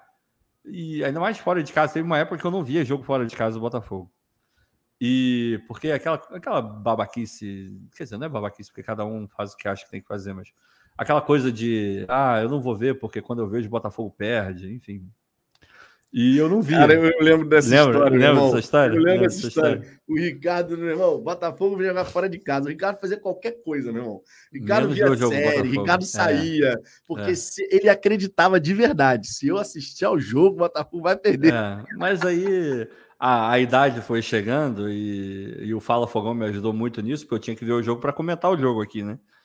Aí acabou que eu porra, cara, vou ver o jogo. Aí comecei a ver. Ainda bem que eu continuei. Alguma coisa me dizia que o Botafogo não ia perder aquele jogo, cara. Aí o Matheus falou: eu parei de assistir com 2 a 0 tá vendo? Não desista desse time do Botafogo. Esse time do Botafogo tá comprovando que a gente não pode desistir dele. Tem que assistir até o final, mesmo que veja a derrota, mas tem que ser até o final, cara. Ainda bem que eu não parei de ver aquele jogo. Ah, é aquele jogo, meu irmão. Normalmente, a gente aqui tem, tem, tem a, o padrão de quando tem um jogo que é quatro da tarde, ah, não, a live é 10 da noite, é isso aí. Deixa todo mundo fazer a live. Quando for 10 da noite, a gente vai fazer a nossa e tal. Nesse dia, meu irmão, nesse dia tava impossível. Nesse dia eu falei, live 10 da noite é o cacete, que eu estava com catiço no corpo, meu irmão. eu liguei a live, eu estava em outro universo, mano. Porque ao mesmo tempo que eu estava puto pra cacete. Eu tava eufórico. Era um misto de sentimentos que eu tava com raiva com o que fizeram com o Botafogo, ao mesmo tempo eu tava em êxtase pelo Botafogo ter conseguido aquele resultado. Foi uma das lives assim que eu abri aqui no canal mais transtornado. Eu, eu não sabia se eu ficava irritado, feliz, ao mesmo Cara, era, era loucura. Aquela live ali foi uma loucura completa. Uhum. O Piazon é... caindo, o Piazon caindo na porrada, deslocando o ombro, Caralho, porque nunca deve ter caído na porrada na vida o Piazon. Aquele, cara, aquele jogo, pelo amor de Deus, épico, épico. A gente vai é, lembrar daquilo, é. assim como a gente lembra daquele Botafogo 3, Ceará 2, fora de casa, gol do André Bahia, um negócio inacreditável. 4x3, 4x3. Foi 4x3? Eu achei que era 3x2. 4x3. Porra, um negócio bizarro. Você olhava assim, caralho, o que, que tá acontecendo, brother? O que, que tá acontecendo? Tem alguns jogos que, que marcam, né, cara? Tu vai, você não vai, talvez você não lembre de todos os detalhes, mas você vai lembrar de estar vendo o jogo, do que aconteceu, das suas reações. Tem isso, pô. A galera deve certamente vai lembrar daquele jogo do Botafogo e Flamengo na final de 2010, toda aquela coisa de Jefferson pegando pênalti, cavadinha, louco abreu. Tem uns jogos que, que mexem, né, com a é. com, com o torcedor, né, cara? Bizarro, né? Não, e mexe muito. Mexe muito. Eu, por exemplo, tenho um jogo do Botafogo que eu sempre lembro, meu irmão. Eu tava no Maracanã, acho que você tava no Maracanã, Maracanã também. A gente só não tava fala junto. Aí que eu, fala aí que eu vou que lembrar. É aquele 4 a 4 com o Vasco em 2007. Estava lá no Maracanã. Meu irmão, aquele jogo foi uma loucura completa. Mal começou o jogo, 2 a 0 Vasco, mas era, era tão interessante a maneira como a torcida confiava no futebol naquele time de 2007, que o Vasco fez 2 a 0 você olhava para o lado, e todos ah, os botafoguenses assim, a gente vai ganhar essa porra, mano. É, a gente porra. vai virar esse jogo. E aquele jogo foi sensacional, né? Aquele Não, tem, foi... tem uns jogos, cara, tem, tem uns jogos muito fodas. É, eu, eu lembro de um jogo, Botafogo e Vasco no Maracanã. Lateral do Botafogo, lateral direito, Rui Cabeção ainda. Eu, eu não. Enfim. Aí, porra, antes do jogo, Romário, o ataque do Vasco era Romário e Alex Dias. Alex Dias naquela época, porra, catiço também, né? Jogava pra caralho. Aí, beleza, antes do jogo, Romário lá aquecendo aquele migué dele safado no Maracanã. A torcida já, Romário, aquelas coisas, né? Xingando o Romário. Aquelas provocações é, que sempre é, ferraram é, a gente, é. Aí eu, eu, eu, lembro de falar com quem tava do meu lado, falar, irmão, para, porra, não. Deixa o cara aquecer em paz, cara. Deixa ele quieto. É o Romário, o cara adora fazer gol na gente. Porra, aí vai, começa a porra do jogo. Meu irmão, eu só sei que o Romário, eu não lembro se ele meteu três ou dois, mas acho que foram dois. Foram três, não, foram três. Foram três. Pois é. Ele mete três gols. No terceiro, eu já tava enlouquecido com a torcida do Botafogo. E para completar, ele faz aquilo que ele fazia de melhor, né? Ele vira e faz assim, ó. Manda a torcida do Botafogo cala. E eu, eu não falei, seus filhos da puta. Porra, deixa o cara em paz, caralho. Puta que pariu, cara. Não deu outro. O cara fez a porra do gol e ainda mandou a torcida do Botafogo calar a boca. É sorte é que a gente ganha o jogo. A sorte.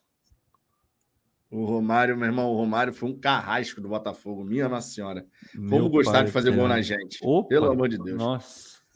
Paulo Daniotti, boa noite. Dei uma olhada nas lives dos rivais.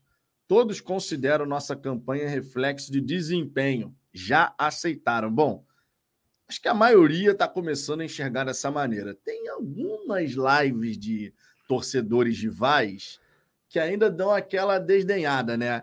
Pô, Botafogo tá na liderança e a gente tá torcedor, jogando esse né? mequetrefe, não sei o quê. Torcedor, eu, eu, eu, juro, eu fico meio puto, mas eu não ligo tanto, porque torcedor é assim, cara. O torcedor do Vasco, do Flamengo, Fluminense e dos outros times também, de fora mais ainda, mas. É, porque a gente, enquanto torcedor do Botafogo, você pega a torcida. Às vezes a gente é muito emocionado também, a gente quer discutir até quando não cabe nem discussão. Então eu entendo, o torcedor tá de boa. O que eu fico puto é com jornalista, cara. Isso eu fico puto. Agora, todo o resto, torcedor, deixa falar, vai falar, fazer o quê? Mas jornalista com esse tipo de postura, porra, aí eu acho meio babaca. Outro dia eu tava vendo. Foi depois da. Foi depois da eliminação do Fluminense para o Flamengo na Copa do Brasil.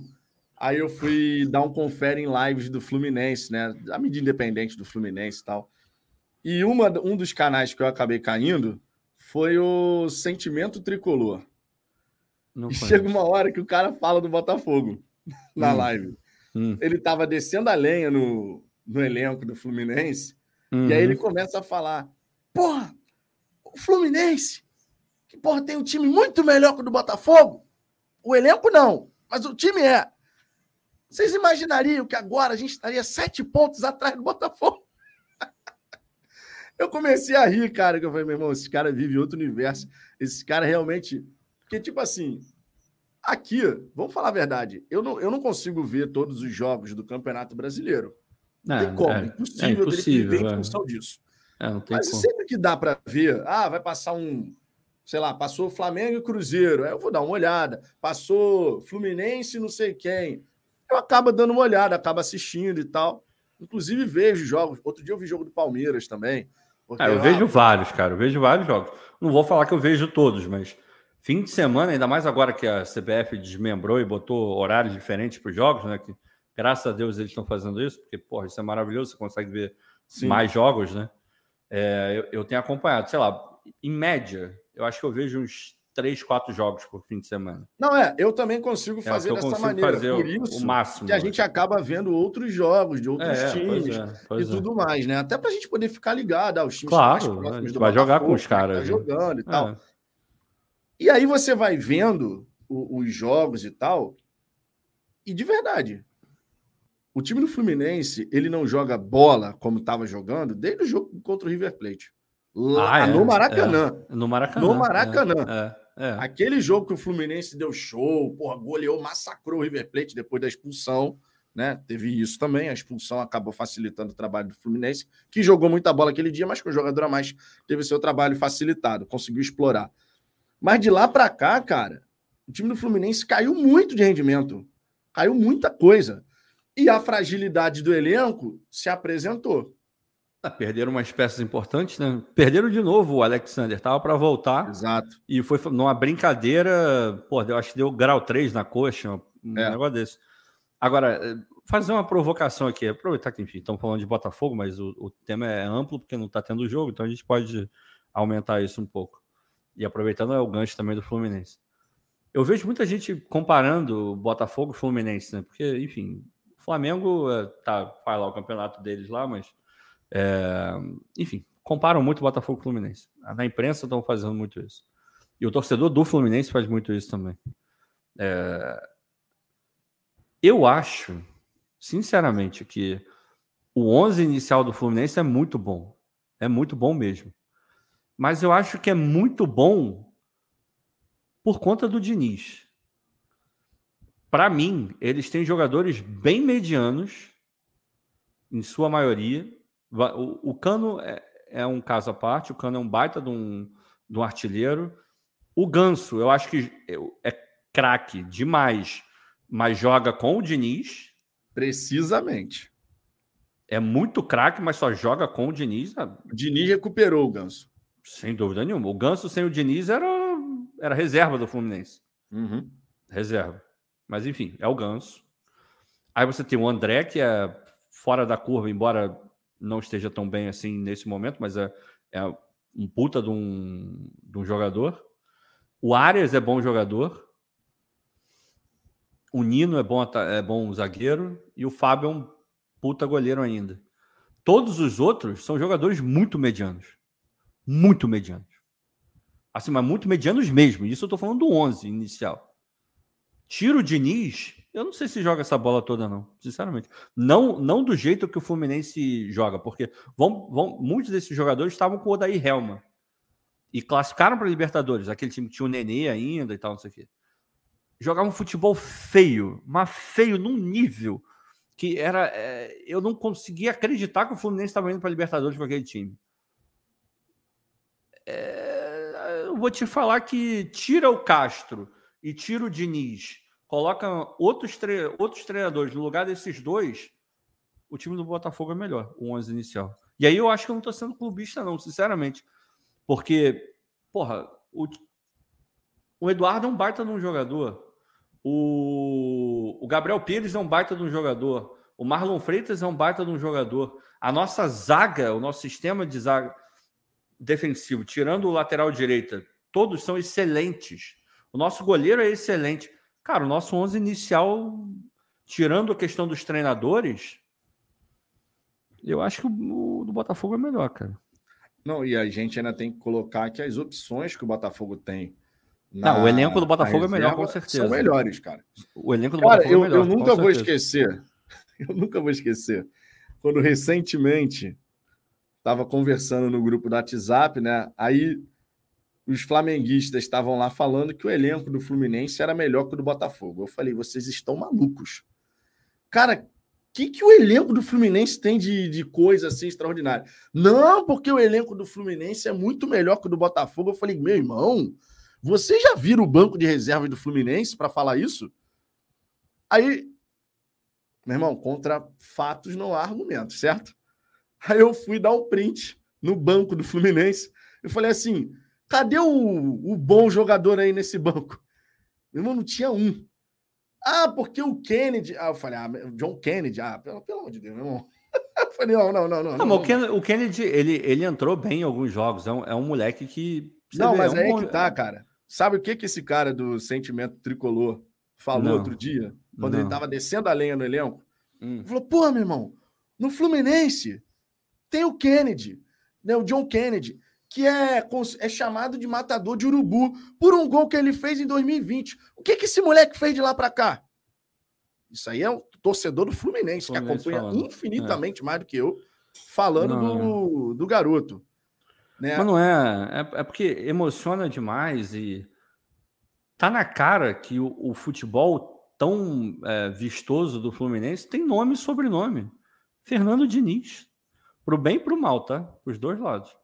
Esse time do Fluminense, na média, ele é um time, na média, muito mediano, cara.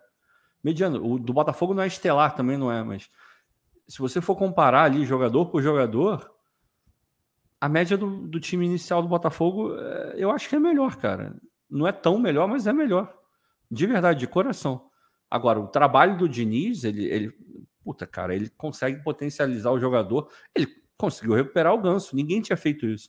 O, tirando esse, esse tempo dele no Fluminense, o Ganso jogou um pouco de bola no São Paulo uma, uma faixa de tempo muito curta. Não, no Sevilha com o São Paulo. Era esporádico assim. Pois né? é, pois é. Dois jogos bem, ficava Não, três é. mal, aí jogava de novo bem. Eu lembro de um jogo do, do Ganso com a camisa do São Paulo contra o River Plate lá. O cara destruiu o jogo, jogou pra caralho, mas assim, atuação de gala, mas muito de gala. Mas era exatamente isso, era muito irregular, mas ainda assim jogou bola durante um período. Aí ele sai, vai pro Sevilha do São Paulo e não joga nada. Vira reserva do reserva do reserva. Aí volta, vem pro Fluminense e tal, não sei o que, blá, blá, blá, blá. E também, Fluminense não era nada. Ele começa a jogar muita bola com o Diniz. É um fato. Então, muito desse trabalho do Fluminense é do Diniz. Ele que potencializa o jogador. Agora, o Castro potencializa o jogador? Sem dúvida nenhuma. A gente vê o Tietchan. O Tietchan está jogando com o Castro, talvez o que ele não tenha jogado com ninguém. É, mas me diz outro super jogador que o, que o Castro tenha super potencializado. Ele está aproveitando que o cara já é bom de bola, naturalmente. Mas super potencializado, eu só consigo ver o Tietchan. Assim, que claramente está jogando mais do que sempre jogou na vida. É, eu não consigo ver outro. No Fluminense, você vai ver alguns que estão jogando mais do que sempre jogaram na vida. Isso é o quê? É o trabalho do técnico, pô. Trabalho do técnico. Tira o Diniz. Tira o jogador. Aí vem o elenco, aí destroça tudo. É foda, cara. O, o Manas do Davi fez um questionamento aqui bem interessante. Ó. Boa noite. Vou fazer um adendo. Pouparia o Cuesta contra o Cuiabá, pois ele pode ficar suspenso no jogo contra o Palmeiras. É, Cuesta está pendurado. Eu acho que a maioria dos botafoguenses faria isso. Eu faria, sem dúvida nenhuma. Sem dúvida nenhuma eu faria. Muito. Mas muito e, mesmo. E honesta, mas honestamente, eu não vejo o Castro fazendo isso. Não, também acho que não. Ele vai botar e. Ele é o típico treinador que, irmão, aconteça o que acontecer, vamos embora. Com o meu melhor é aquilo que eu vou botar em campo.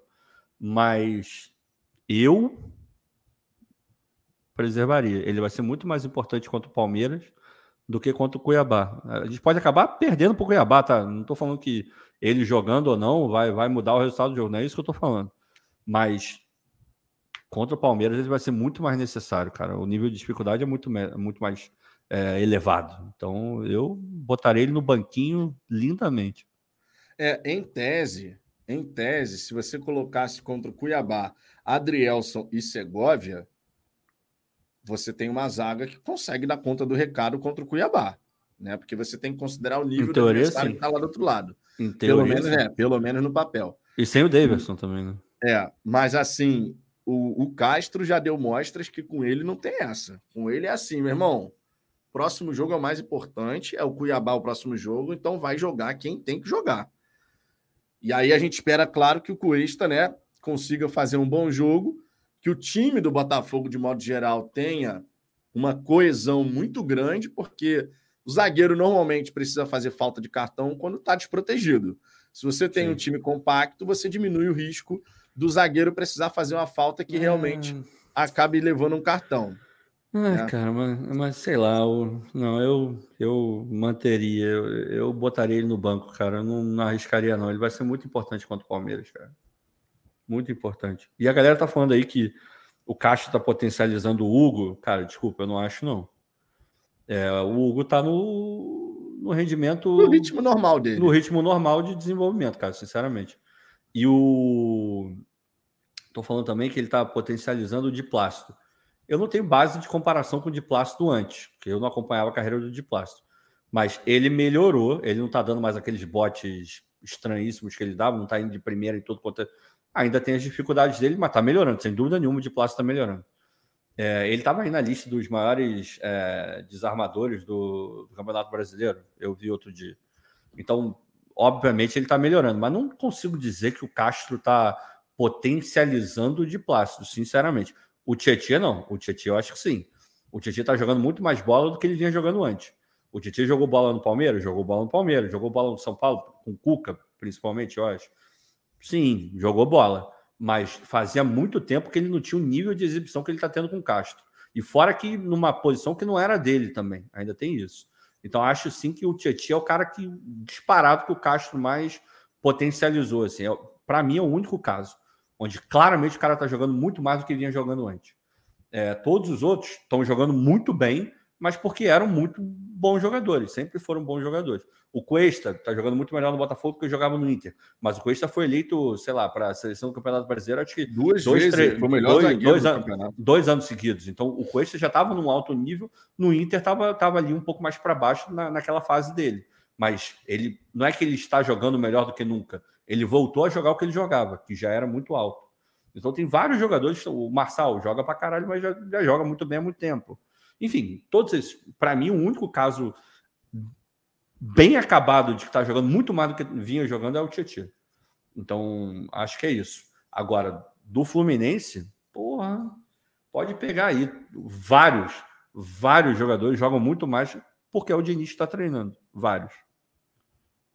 E a declaração do Felipe Melo, inclusive, dizendo que. E o próprio Diniz falou isso, né?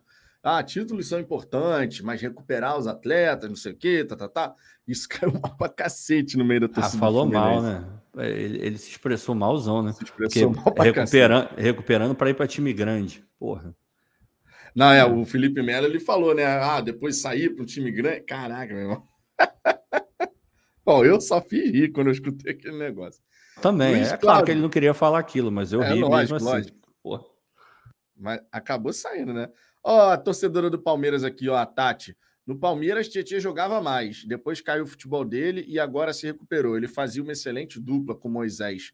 No Palmeiras, então, foi que eu falei. No Palmeiras ele jogava muita bola, mas aí ele sai depois e no Atlético Mineiro ele é Atlético Mineiro campeão, inclusive, mas ele era banco, ele era jogador de segundo tempo. Então ele tá jogando no Botafogo muito mais do que ele jogava anteriormente. O anteriormente era o Atlético Mineiro. Cresceu demais. Cresceu. Eu eu me arrisco a dizer que se ele tivesse com o nível de atuação que ele tem no Botafogo, no Atlético, talvez ele fosse até titular naquele time de campeão brasileiro do Atlético. Mas, embora tivessem bons volantes ali também, não me entendam mal. Mas ele tá jogando. Cara, te... agora nem tanto, mas o Tietchan teve um momento no Botafogo que ele tava jogando demais, cara. Mas muita bola mesmo. É, é, muito mais do que aquilo que, em teoria, a gente achava que ele poderia jogar. De verdade. É, eu lembro que assim que o Tietchan chegou na, na última temporada, ele foi mal, né? Aí começou mal, né? Aí a galera já tava pegando no pé. Pô, pelo amor de Deus, o Tietchan não joga bola há um tempão. Era reserva no Atlético e tal, isso, aquilo. E a gente chegou a comentar, bom, aí a gente tem que ver o que, que vocês estão esperando do Tietchan. O Tietchan é um jogador para distribuir o jogo. Ele não é o cara que vai ficar dando toda hora o último passe, fazendo gol. Não é a dele. Ele vai ser aquele cara que vai carregar o piano, que vai facilitar o jogo dos. dos ele faz o time jogar. Ele faz o time Exato. Jogar. E, a, e, eu lembro que a gente chegou a comentar sobre justamente ah, o Tietchan, ele vai ser um jogador aí 6,5, 7. É o normal dele, 6,5, 7, 7,5. Essa Num é a bom dele. dia, chegando a 8. E o Tietchan, nesse momento, ele realmente está conseguindo ficar acima dessa, dessas notas aí. Ele já fez vários gente... jogos 8,5, 9. É, já fez vários, assim. Por vários. isso, né, por isso sendo potencializado. A jogada que ele faz contra o Flamengo é de um jogador meio campista agudo. Ele pega uhum. aquela bola ali no lateral cobrado pelo de Plácido, ele vai sozinho e dane-se. Ele passa pelo time do Flamengo no limite da linha de fundo, encontra o Tiquinho Soares, que faz aquele terceiro gol. Por sinal, as emoções de ver um clássico no Maracanã calando a torcida adversária, meu irmão, é uma coisa alucinante. Alucinante. É... O Luiz Cláudio, ó, o cenário da Zambuja tá algo de top das galáxias. Lindão. O Guilherme Ferraz também elogiou. Muita gente, inclusive, elogiou. Esse é só um, dois cenários, né, Ricardo? Que deve ter mais aí depois. Não, é. Eu estou fazendo, assim como o Botafogo, estou fazendo por módulos. Mas, na verdade, não tá nem ter... esse módulo aqui não está nem terminado ainda. Porque onde tem esses dois quadros aqui, ainda tem que entrar uma, te, uma textura de madeira, vai entrar uma madeira ali, um, um, não sei explicar, coisa técnica. Então vai entrar uma, uma madeira ali com umas, um, umas valinhas no meio, no intervalo e tal, então vai, vai melhorar, vai ter uma textura ali e vai pegar até aqui também. Aí vai ter um acrílico aqui com, com as imagens do escudo do Botafogo e tal, aí já vai ser mais o terceiro o segundo local onde eu vou conseguir gravar vídeo ou então fazer mesmo a resenha. E o que está aqui na minha frente vai ser o terceiro ambiente, então a, a tendência é que seja um ripado. Muito bom. Nada como ter um arquiteto, na verdade. É. Então, obrigado, Luiz. Vai entrar um ripado aqui. Eu vou pintar numa cor, um tom um pouco diferente desse da parede, mas vai dar um pequeno contraste, mas vai entrar aqui. E vai pegar esse lado aqui também e aqui na frente vai ter um outro ambiente, então a gente vai conseguir rodar. E aqui também, para alguns jogos específicos, vai ter uma televisão aqui. Ó. Então vai entrar uma TV onde eu posso botar o destaque do jogo. Sei lá, o Tiquinho Soares jogou para cacete, o que é normal. Aí vai ter uma foto foda do Tiquinho aqui, então a gente pode falar é com, com a foto do Tiquinho. É, vai, vai ficar maneiro, vai ficar legal. Mas é agora. Agora é só para, por enquanto, já, já tá legal, mas muito melhor do que estava antes. Mas ainda assim é um semi-provisório. Tem coisa que é, não é provisório, mas tem coisa que ainda é provisória. Estamos crescendo, estamos evoluindo. Até porque eu vou para o Brasil também, então vai. Final do mês agora eu vou para o Brasil, então vai necessariamente vai parar, né? Tem jeito. Ah, e, a, e a galera, a galera disse aí que rolou uma vinheta para o Anderson, hein? Não, não rolou, não. Vai ter, tá falando do, da madeira, estão falando que vai ter madeira atrás. Não... Ricardo, Ricardo. Eu, Será? Deu mole, Ricardo? Sei. Será? De repente. De repente eu dei mole, não sei, eu tenho que rever. Tem que rever. Teremos que rever. Será o tira-teima. O tira-teima, mas é capaz, aqui. é capaz de ter rolado, é capaz de ter rolado. Teremos que depois Zamba, dar uma olhadinha para saber. Zamba, Deu mole? A Zamba TV. Deu vinheta, hein? Anderson, semeador do caos. O homem é, mas olha só, mas olha só. Se eu falei que vai entrar uma madeira ali atrás, não foi atrás de mim. Se eu tivesse falado que vai entrar uma madeira atrás de mim, aí eu dei mole mesmo. Mas se não foi isso, não adianta, não adianta forçar, tem que ser uma coisa justa, igual o negócio das estrelinhas do Vitor. Mas tirando isso, uma não. coisa justa. Das estrelinhas, tu vai falar que foi justo. Você armou aquela questão da estrelinha. Tu não mete essa, irmão. Pô, pelo amor de Deus. Aquela das estrelinhas, tu... foi igual a dar pancada nas costas, meu irmão. Hum, não, não, mas você falou, mas ah. você falou que tomou, que você tomou a pancada nas costas. Eu não falei nada.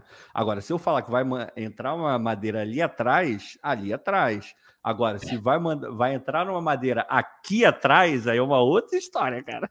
Aí no final das outra... contas, não, agora eu estou até curioso. vou colocar aqui no meu ah. smartphone, pra, porque eu não posso colocar aqui ao vivo, senão o YouTube pega, né? Mas ah. deixa, peraí, vamos dar um confere aqui. Foi, a gente, isso aí foi mais ou menos há uns três minutos atrás. Vamos dar uma olhadinha. Que merda, cara. Ó, peraí, peraí.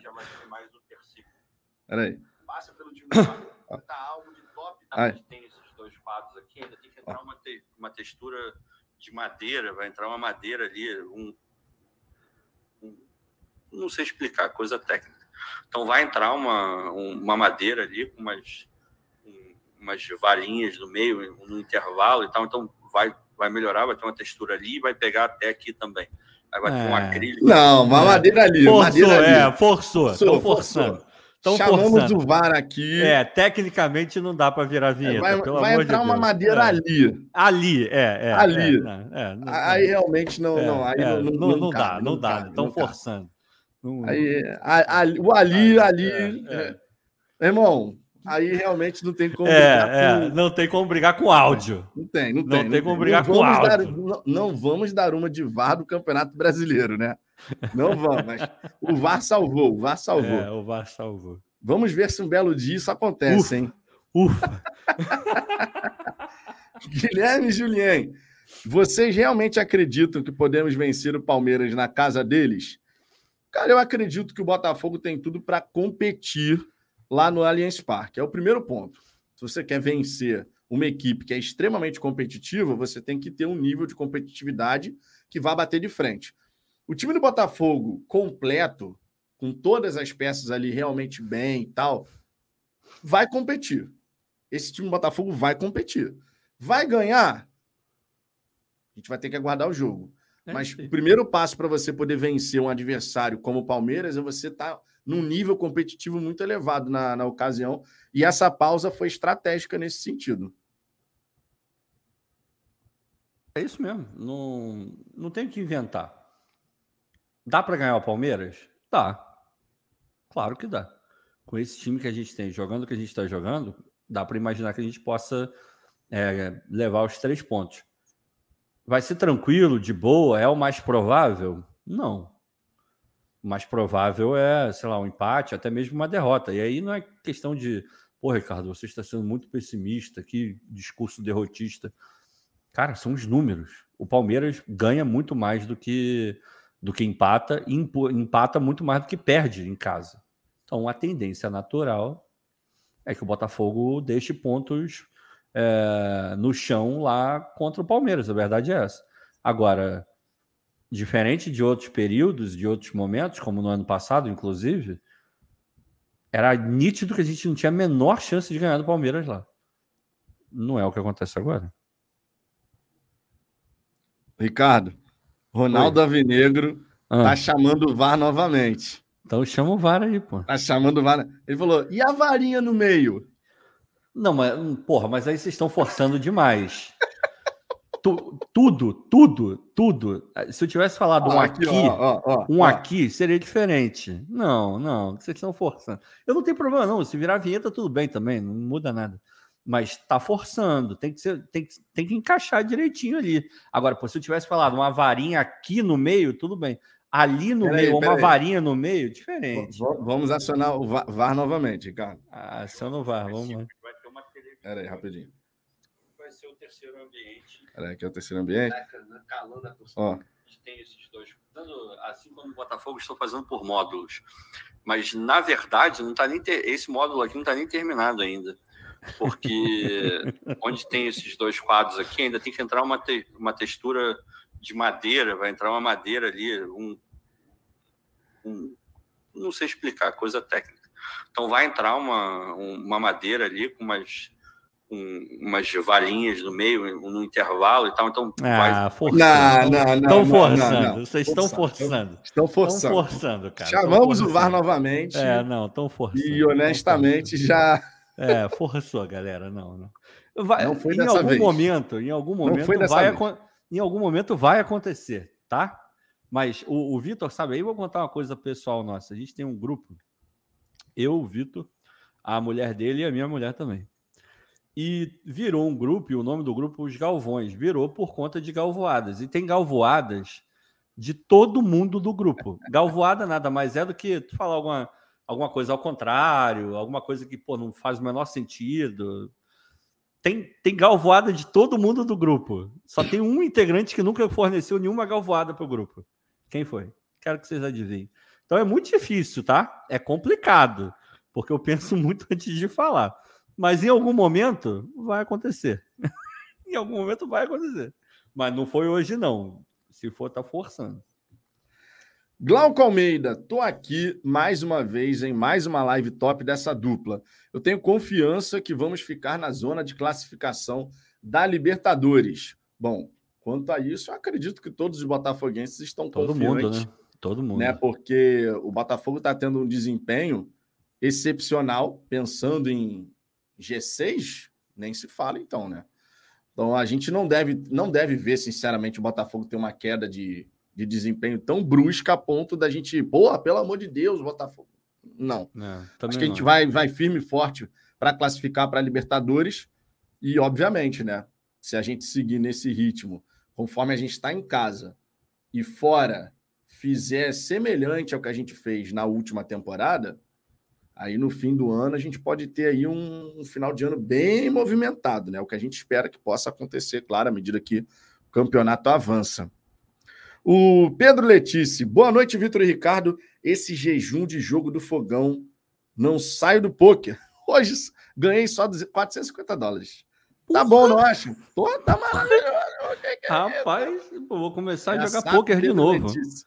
Pois é, caramba, rapaz. Temos a SAF Pedro Letício também aqui. Pô, tá, tá bonito, hein? Não, tem, tem uma galera, cara, que, que ganha muita grana nesse negócio de pôquer, né? Tem, tem um povo que é profissionalzão mesmo. Eu, eu joguei só de brincadeira, assim, mas tem gente que leva a sério e faz uma grana boa também. Com certeza. O Elias Azevedo, Ricardo, desculpa a ignorância, mas você tem faculdade de jornalismo, porque sempre achei muito coerente os seus comentários. Parabéns, prezado. Obrigado, cara. Tamo junto, mas não, não tenho faculdade de jornalismo. Pensei até em fazer nesse passado recente, mas não sei, cara. Eu acho que eu não conseguiria dar conta de, de levar isso, porque meu dia já é meio caótico, assim. Então, com o canal, escrevendo para o Fogão Net, lidando com o meu trabalho, ainda tem, porra, dar atenção para minha mulher, porra, ainda tem que cuidar do meu cachorro. Cara, eu não sei. Ainda tem o fuso horário, que isso complica também. Eu não sei onde eu encaixaria a faculdade de jornalismo. Mas, de repente, um curso aqui, outro ali, tá no radar. Mas por hora eu não consigo é, conciliar. Mas, assim, cara, de verdade, de coração, eu respeito muito os jornalistas, cara. Respeito muito mesmo.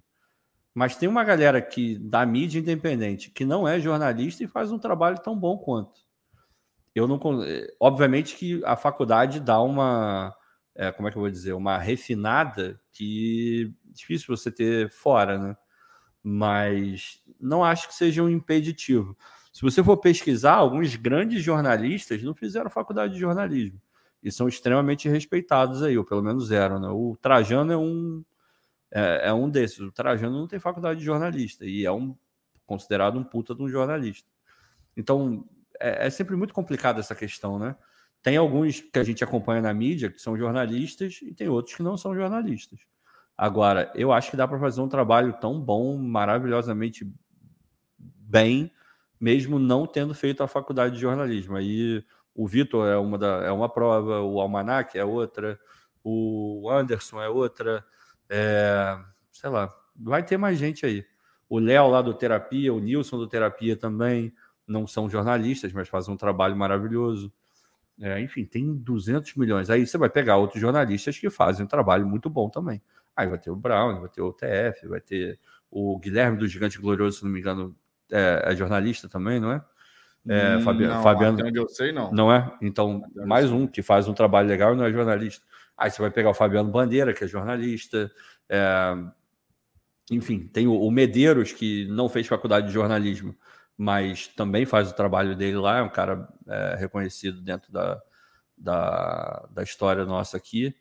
Enfim, tem 200 milhões de, de exemplos. Aí você vai pegar o Gentili, é jornalista, puta de um trabalho do Gentili. O Cadu, jornalista também, puta trabalho do Cadu, lá do, do Fogão Net. Ah, cara, tem, tem de tudo, assim. Não é impeditivo, mas que ajuda, sem dúvida nenhuma ajuda. Não, e eu posso falar até por experiência própria agora, não é uma faculdade, claro, né?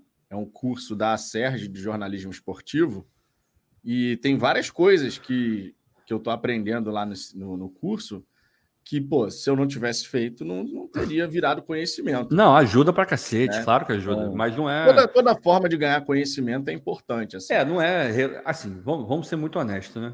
E aqui. Opa, tem que ligar ali. E aqui a gente está falando de. É, enfim, daqui a pouco eu vejo a luz. Mas a gente está falando de uma coisa que não é novidade para ninguém. Pô, você pega. Tem. Tá lá. Você, em teoria, você não precisa fazer uma faculdade de jornalista para ser considerado jornalista. Tem isso, não tem, Vitor? Ou eu estou falando alguma besteira? Tem, tem, tem, tem. Não, então... tanto é que o, o, registro, o registro de jornalista eu tenho. Eu consegui. Pois é. Mas eu não tenho a faculdade. O curso, Exato. por exemplo, é para poder realmente ganhar conhecimentos para aprofundar. É, ajudar ajuda, mas não é obrigatório. Você pode fazer um puta de um trabalho e não precisa de jornalista. Sim, não verdade. precisa ter o, o, diploma. E aí, não, espero eu não estar ofendendo nenhum jornalista ao falar isso, de verdade. É só uma questão de, de olhar e, e enfim, como eu falei, tem 200 milhões de exemplos de, de jornalistas que não têm a faculdade de jornalismo. Então... Não, e toda forma de conhecimento é válida, cara. Sem dúvida nenhuma. Você, é... Eu, por exemplo, fiz aquele curso agora recente do, de análise de desempenho. Tô, tô querendo, inclusive, fazer um outro curso também na área de análise de desempenho, porque eu, eu gosto de, de olhar o jogo, até para poder fazer os vídeos aqui do canal de vídeo análise, né? Como é que joga o adversário, os pontos fortes, os pontos fracos. À medida que você tem mais conhecimento, você consegue enxergar coisas que antes, de repente, você até poderia olhar e aquilo, de repente, não ia representar nada para você dentro de um jogo. Então, assim, cara, a gente, o Ricardo lê bastante sobre futebol, eu leio também, assiste um monte de vídeo daqui, um monte de vídeo dali.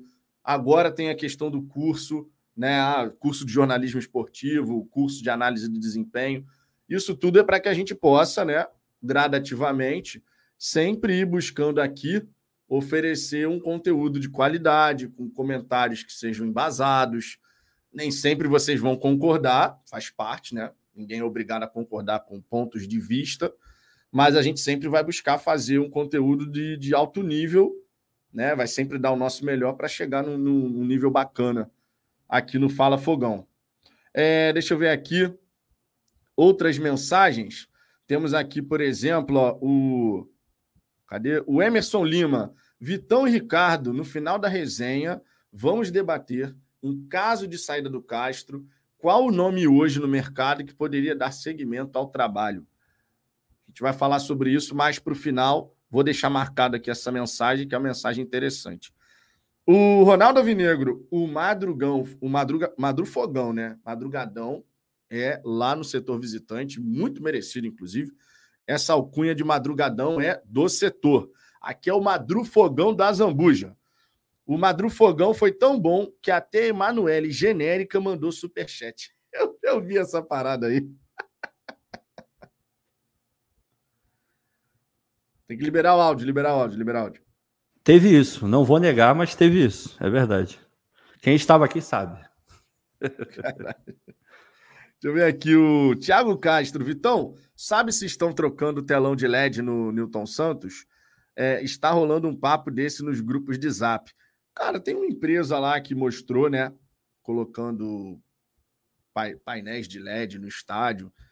Imagino que possa ter alguma coisa, mas a gente só vai ter confirmação mesmo quando a gente for ao estádio. A menos que o Botafogo publique alguma coisa nas redes sociais e tal. Teremos que aguardar, tá? Teremos que aguardar para ver como é que isso vai ficar. Seguindo, ó, o Michel Bastos, boa noite, pessoal. Tem alguma novidade em relação ao CEO? Porque até agora não falam mais nada em relação ao Tairo, ele está só ocupando a função, porque não tem um CEO contratado. Bom, o Tairo, nesse momento, é o CEO do Botafogo. Por mais que nas reportagens você veja dizendo que o Tairo é o diretor-geral na prática, a função que ele executa é do CEO, né? Claro, sempre conversando e dialogando com o Textor. Por contrato, o Textor não pode ser CEO do Botafogo, o contrato firmado entre a SAF e o Botafogo Associativo não permite esse tipo de situação, né? Vocês ficaram sabendo disso também, assim como nós, naquela matéria né, que falou sobre alguns questionamentos do Conselho Fiscal do Botafogo Associativo. Então, nesse momento, o Tairo realiza essa função. Em janeiro, o Textor chegou a comentar né, que a gente estava muito próximo de um profissional e tal, que se desse certo, muito em breve a gente teria aquele CEO. Foi até falado o nome do CEO do Orlando City, né, o Alexandre, mas depois disso não teve nenhuma informação nova sobre essa questão. Então, nesse momento, eu imagino que a gente não esteja realmente vendo essa situação agora. Tá? O Tairo está lá, em, eventualmente ele vai acabar saindo, e numa eventualidade dele sair, imagino que aí sim a gente possa ter alguém sendo contratado para substituí-lo. Mas enquanto não tiver mudança em relação a isso, é o Tairo que faz essa função dentro do Botafogo. É, temos aqui uma mensagem do. Cadê a mensagem do Vitor? O Vitor Ribeiro. Pô, tinha escrito uma mensagem aqui interessante. Deixa eu tentar achar aqui no chat, que eu dei uma pulada. Eu não, eu não cheguei a marcar aqui. Era uma, aqui, ó. Ontem tirei um tempo para assistir aos dois vídeos do André Hernan no CT do Palmeiras. Muito bom, por sinal. Faz com que a gente reflita o quão atrasado estamos em termos de estrutura. Irmão, esses dois vídeos no canal do André Hernan, que foi uma recomendação do Ricardo aqui. Inclusive, no canal do André Hernan, tem outros vídeos dessa mesma série, tá? Falando sobre o centro de treinamento do América Mineiro, do Fluminense, do São Paulo, esses dois do Palmeiras, teve do Fortaleza. Santos também, do Fortaleza. Tem alguns, cara.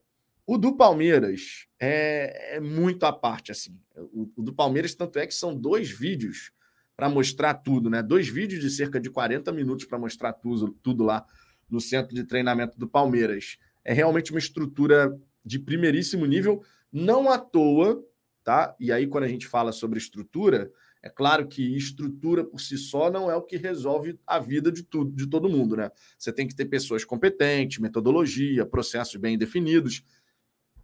Mas a, se você pegar a minutagem dos jogadores do Palmeiras até aqui, dos seus principais destaques, e você perceber que eles estão sempre jogando e jogando em alta intensidade, você consegue perceber o quão importante é você ter estrutura, você ter tecnologia, você ter metodologia, tudo para poder deixar os jogadores, os atletas sempre disponíveis na sua melhor condição possível.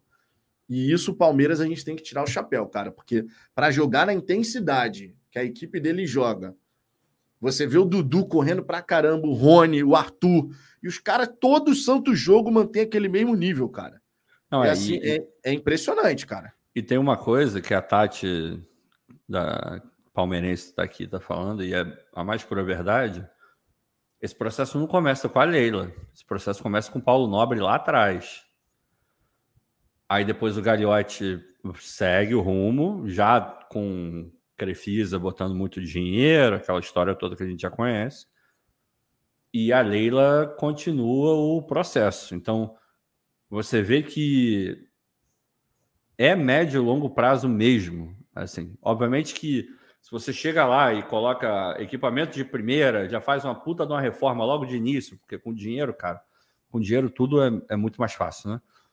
O ganho vai ser numa velocidade muito maior, é óbvio, mas a tendência é que você vai fazendo isso aos poucos, né? Você vai melhorando a estrutura conforme o dinheiro for entrando, conforme as coisas fiquem mais claras é, é, economicamente e administrativamente também. E foi o que aconteceu com o Palmeiras. E é o que está acontecendo com a gente também. Não dá para esperar que o Botafogo tenha a estrutura do Palmeiras em um, dois anos. Porque a estrutura do Palmeiras não foi feita em um, dois anos. É assim que funciona. E, e quando eu falo disso, eu não falo só do profissional, eu falo da base também. O Palmeiras vira o fenômeno na base que virou, ganha tudo, revela vários jogadores e vende os jogadores. Não é um processo que começou agora com a Leila. Isso já vem desde lá de trás. E o Botafogo, talvez o, o último que tenha colocado grana, não muita grana, mas que tenha olhado para a divisão de base com, com um olhar um pouco mais audacioso, carinhoso, tenha sido o Maurício Assunção, com todos os erros que ele teve. É, pelo menos essa é a visão que eu tenho. Se alguém lembrar de algum outro presidente que tenha investido nas categorias de base a ponto de mudar um pouco o nível dela, vocês podem botar aí, mas o último que eu lembro foi o Maurício, embora tenha tido 200 milhões de erros depois. Mas esse mérito ele tem pra caramba. Muita coisa. Muita coisa. Isso a gente tem que reconhecer. Entre tantas coisas equivocadas que o Maurício Assunção fez, a parte da base foi um grande acerto. E só uma coisa: o Xisto Leonardo. Isso que eu ia falar agora. Porra, a ela Tati, tá aqui na moral. A Tati tá aqui super de boa, cara. É, deixa ela. Você é muito bem-vinda aqui, Tati. Não precisa ir embora, não. É, o cara foi mal educado gratuitamente. Você tá aqui contribuindo para o debate maravilhosamente bem. Tá falando um monte de coisa pertinente. Então, a gente está adorando ter você aqui. Não, não vai pela, pela, pela ideia dele, não. E, porra, Xisto, na boa, dá. Né? Pelo amor de Deus, né, cara? e tem outra, gente. Torcedores de outras. Isso é uma regra que a gente fala há muito tempo aqui no Fala Fogão. Torcedores de outras equipes que chegam aqui para falar de futebol numa boa, sem diminuir o Botafogo, é, sem super ser com a nossa paixão. Meu irmão, tá de boa. Tá de Pô, boa. Acho mó maneiro isso, cara. É mó maneiro, mó maneiro. Torcedores que chegam aqui para falar numa boa. É, é diferente quando chega aqui para querer sacanear o Botafogo. Aí a gente é, bloqueia, é. não tem nem conversa. Agora chegou aqui para trocar uma ideia maneira, para poder saber informações, assim como a gente também faz, cara. Outro dia, antes da gente enfrentar a equipe do Corinthians, eu estava vendo a live do meu timão para ver o que, que os caras estavam falando. Ah, isso é normal. Como que eles normal. iam comentar e tal. É. Normal, cara. Normal. normal né? e o próprio, o próprio Xisto já falou, pediu desculpa, pô, que é sempre positivo pra caramba. A gente tem que. E ainda mais com o Palmeiras, cara. Assim, eu já falei isso aqui um milhão de vezes a gente tem que mirar em quem faz o melhor trabalho.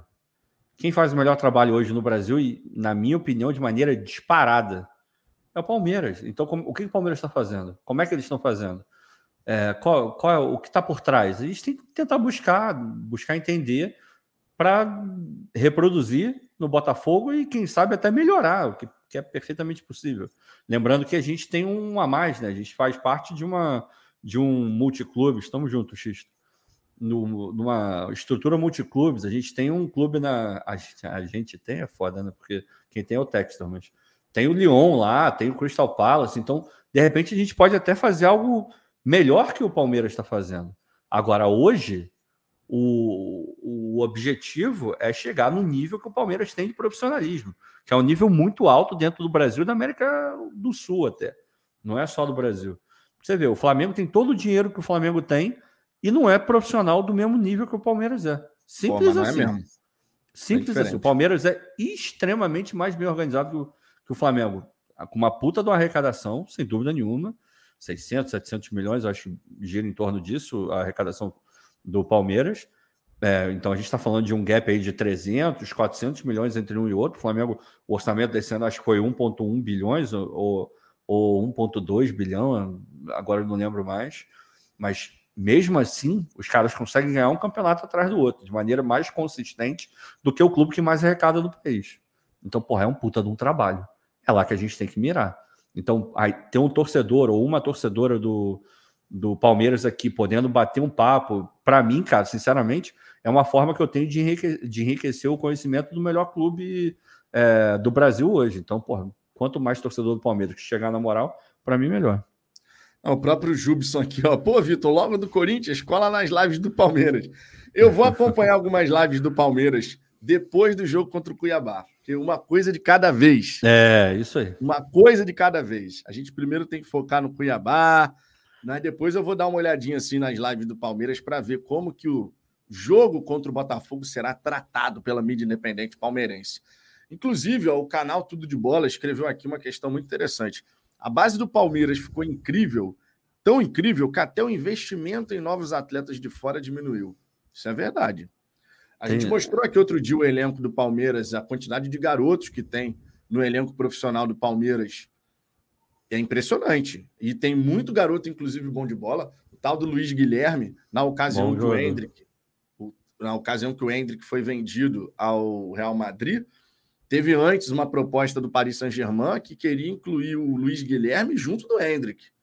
Então é um garoto também que está sendo bem, bem quisto por lá, está sendo bem trabalhado. E a base do Palmeiras hoje é uma referência, né? Você vê que o time do Palmeiras atingiu um nível de excelência que vai da base ao profissional, que é justamente onde a gente quer chegar. Justamente onde a gente quer chegar.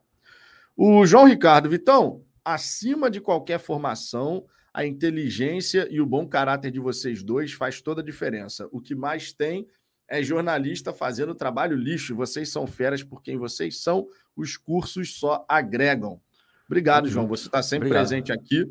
A gente fica feliz, claro, com, com elogio. Rapaz, tinha esquecido de colocar esse superchat aqui do Jorjão. Que ó. isso? Severino, logo do Jorjão, mano? Logo do Jorjão, diretoria. Porra. Vê se pode, né? Severino já tem licença EFA. É verdade, ele, ele é, falou é isso lá no, no Glorioso Connection, ele falou isso. É verdade, o Severino ele já está pró, ele já tá preparado em termos de curso, né, que é necessário fazer para trabalhar em grandes clubes lá do futebol europeu. Mas por hora ele é o nosso auxiliar número um, né? Porque você tem o Severino e o João Brandão. O Severino é o braço direito, o João Brandão é o braço esquerdo do Luiz Castro. E o trio está fazendo um bom trabalho juntos, que siga assim até o fim da temporada para a gente poder ter ter o resultado que a gente deseja no fim do ano. assim a gente espera. Luiz Francisco, parabéns pela live. Valeu, Vitão e Ricardo. Tamo junto, Luiz. Ellison Lima, se não é o Palmeiras, o time do mal estaria ganhando tudo. Temos um inimigo em comum. Ainda tem isso, né? Ainda tem isso. Tiago Ferreira, Vitão, você vai ver as lives do Palmeiras após os jogos do Cuiabá. Começou a ver a live do Cuiabá, difícil é achar canal do Cuiabá, cara. Vou falar para vocês uma, uma parada. Outro dia a gente foi jogar, vocês lembram, né? Contra o Atlético Paranaense, Copa do Brasil, não sei o quê, Campeonato Brasileiro também. Aí eu fui procurar canais da mídia independente do Atlético Paranaense. Eu tive uma dificuldade gigantesca de achar ah. canal que fale sobre Atlético Paranaense. Aí achei dois, sendo que um era só vídeos assim, curtinho, nada demais, e o outro até tinha live, mas eu falei assim: é, realmente, cara, existe uma grande diferença quando você tem um time que tem uma torcida maior, que tem interesse e tal. Cara, eu não achei, cara. Eu achei dois canais assim que tem um pouquinho de mais destaque. Não, e... e de resto, não tinha nada. E, e, sabe, eu, eu, eu reparei uma coisa, quer dizer, eu acho que eu reparei alguma coisa, não sei se vocês também repararam. É, é natural você ver um jogo de futebol e você ver a torcida local é, xingando a torcida visitante ou o time visitante. Normal, o jogo, a gente faz isso, todo mundo faz. Só que a quantidade é, é, Cara, isso me chamou muita atenção, tá? Por isso que eu acho que eu não tô viajando, mas vocês vão, vão falar. Sempre que a câmera focava na torcida do Atlético Paranaense, eles estavam xingando e dando o dedo para alguém. Invariavelmente para jogador do Botafogo e para a torcida do Botafogo também. É, não podia chegar ninguém perto deles, que era, é, era um festival de dedo na cara. O dedo meio, né? O dedo médio. É, é, é, é, é uma, é uma raiva, é uma, um sentimento de hostilidade, sabe? É, enfim, repito, normal, adversário, tudo certo, mas eu juro que eu não consigo ver isso em nenhum outro estádio, cara. Pelo menos não nas transmissões de TV, né? Sempre que a câmera focava em torcedores do Atlético Paranaense, estavam sempre com muita raiva e, a, e dando o dedo médio para quem tivesse no Botafogo. Eu não sei se eles são assim com os outros, mas, meu irmão, isso me chamou muita atenção. Eu fiquei, é, tipo, não decepcionado, não incomodado, porque, repito, é normal, o futebol é assim mesmo. Mas me chamou muita atenção essa, essa raiva que, esses, que os caras têm, sabe? O jeito é, de torcer raivoso, assim. Sei lá, não, não gostei muito, não, cara. Ser honesto. De repente, é para entrar nessa vibe de criar o clima hostil. Pois todo é, mundo fala. cara. Pode sei ser, lá. né? Eu não sei, eu, eu me senti incomodado, assim. Eu, achei uma, eu acho uma postura muito. Enfim, é foda falar de educação no futebol, cara. É porque o ambiente normalmente é hostil mesmo. Mas eu acho que é, é um tom acima dos outros, sabe? É, é, um negócio, é um ódio, cara. É um negócio, sei lá, meu irmão. Esquisito. Eu, eu acho esquisito. Reparem no, nos próximos jogos contra o, o Atlético Paranaense. Temos aqui o superchat do Gerson Luiz. Ó, Tati, até ano passado que o Botafogo não competia, torcia muito para o Palmeiras, pois era dos poucos que duelava com o Fla. Agora somos adversários. Esse superchat aqui do Gerson, ele tem 100% de verdade. Porque o Botafogo não tinha capacidade, durante muito tempo ficou sem essa capacidade de competir. Não tinha. A gente sabia que não ia competir contra os times que estavam se destacando. E hoje, quando você vê o Gerson aqui finalizando, agora somos adversários, isso demonstra o caminho de mudança que a gente está trilhando, cara. E em pouquíssimo tempo, diga-se, né? Porque a gente está competindo. Pô, a gente está falando em competir contra uma equipe que já vem há alguns anos se mantendo no topo o tempo todo, meu irmão. Todo santo ano. Times favoritos para ganhar Libertadores, Copa do Brasil, Brasileiro. O nome do Palmeiras está sempre lá, o nome do Flamengo está sempre lá. Aí você teve o Atlético Mineiro por conta da temporada 2021. A gente já está em 2023 e a galera segue nessa pegada de que o Atlético é isso, o Atlético é aquilo. Mas o futebol do Atlético de 2021 sumiu, né? Vamos ser sinceros. Em 2021, realmente, o Atlético estava espetacular. Agora, 2022 já não foi a mesma coisa. 2023, vamos ver como é que vai ficar com o Cuca, com o Filipão agora, né? Filipão é aquele treinador que todo mundo fala, tá velho, tá ultrapassado, mas quando ele resolve fazer o trabalho, não, recentemente. Ele vai ganha, né, cara? Ele, exato. Então, assim, o Atlético a gente tem que ficar de olho para ver como é que tem vai que ficar. ficar de olho mesmo. Olha a Leonor aí. Ah, Leonor aqui, cara, ó. Vou fazer nova cirurgia amanhã, dia 19, na mão esquerda, mas tentarei ir ao jogo dia 22. Creio que dará certo. Tomara, e que a cirurgia dê tudo certo, né? Porra, que a cirurgia dê tudo certo. Muito. A Eleonora está sempre aqui, desde, sempre. O, desde os primórdios. Na verdade, ela está sempre em todas as lives do Botafogo. Ela é onipresente. E estamos torcendo para uma pronta recuperação. Vai dar tudo certo. Já, já deu tudo certo. Beijo. Beijo, Leonora. Com certeza. A, a Eleonora, que inclusive está com vaga garantida no nosso churrascão. Porra, aí, ó. É. Conheceria a Eleonora. Meu irmão, tem uma galera que vem de longe só para o churrascão. A Eleonora vem lá de Cuiabá. O Alan Leandro vem de São João Nepomuceno. O homem vai sair quatro da manhã de casa novamente para poder chegar e ir ao churrasco. Vocês têm noção disso? É o churrascão É muita vontade de comer sem, né, cara? Porra. Vou buscar saber quais são as carnes que o hum, churrasqueiro que vai levar. Que medo, cara, que medo, Jesus. Não fique com Ricardo, Ricardo. Confia Porra, no churrasqueiro caraca. que fez ano passado. Todo mundo elogiou o churrasco, rapaz. Não teve uma pessoa que saiu de lá falando que o churrasco foi ruim. Então, então no caso, a, lingui a linguiça não é sua. A linguiça vai ser do churrasqueiro. É isso que você está dizendo. Não, Entendi. Eu não estou falando nada disso. Não, não, você está dizendo que é ele que, vai, ele que vai botar as carnes? Você, foi isso que você falou? Você Entendi. está tentando Entendi. plantar. Não, não tô tentando nada, cara. Tô falando na boa. Tô falando, tô falando, na boa, cara. Porra, tô falando na boa. Ricardo. Comer sem beber. Aí, o Thiago, comer sem beber Itaipava. Oh, rapaz, acho que vai ser isso aí mesmo, hein? Mas tudo bem, vamos embora.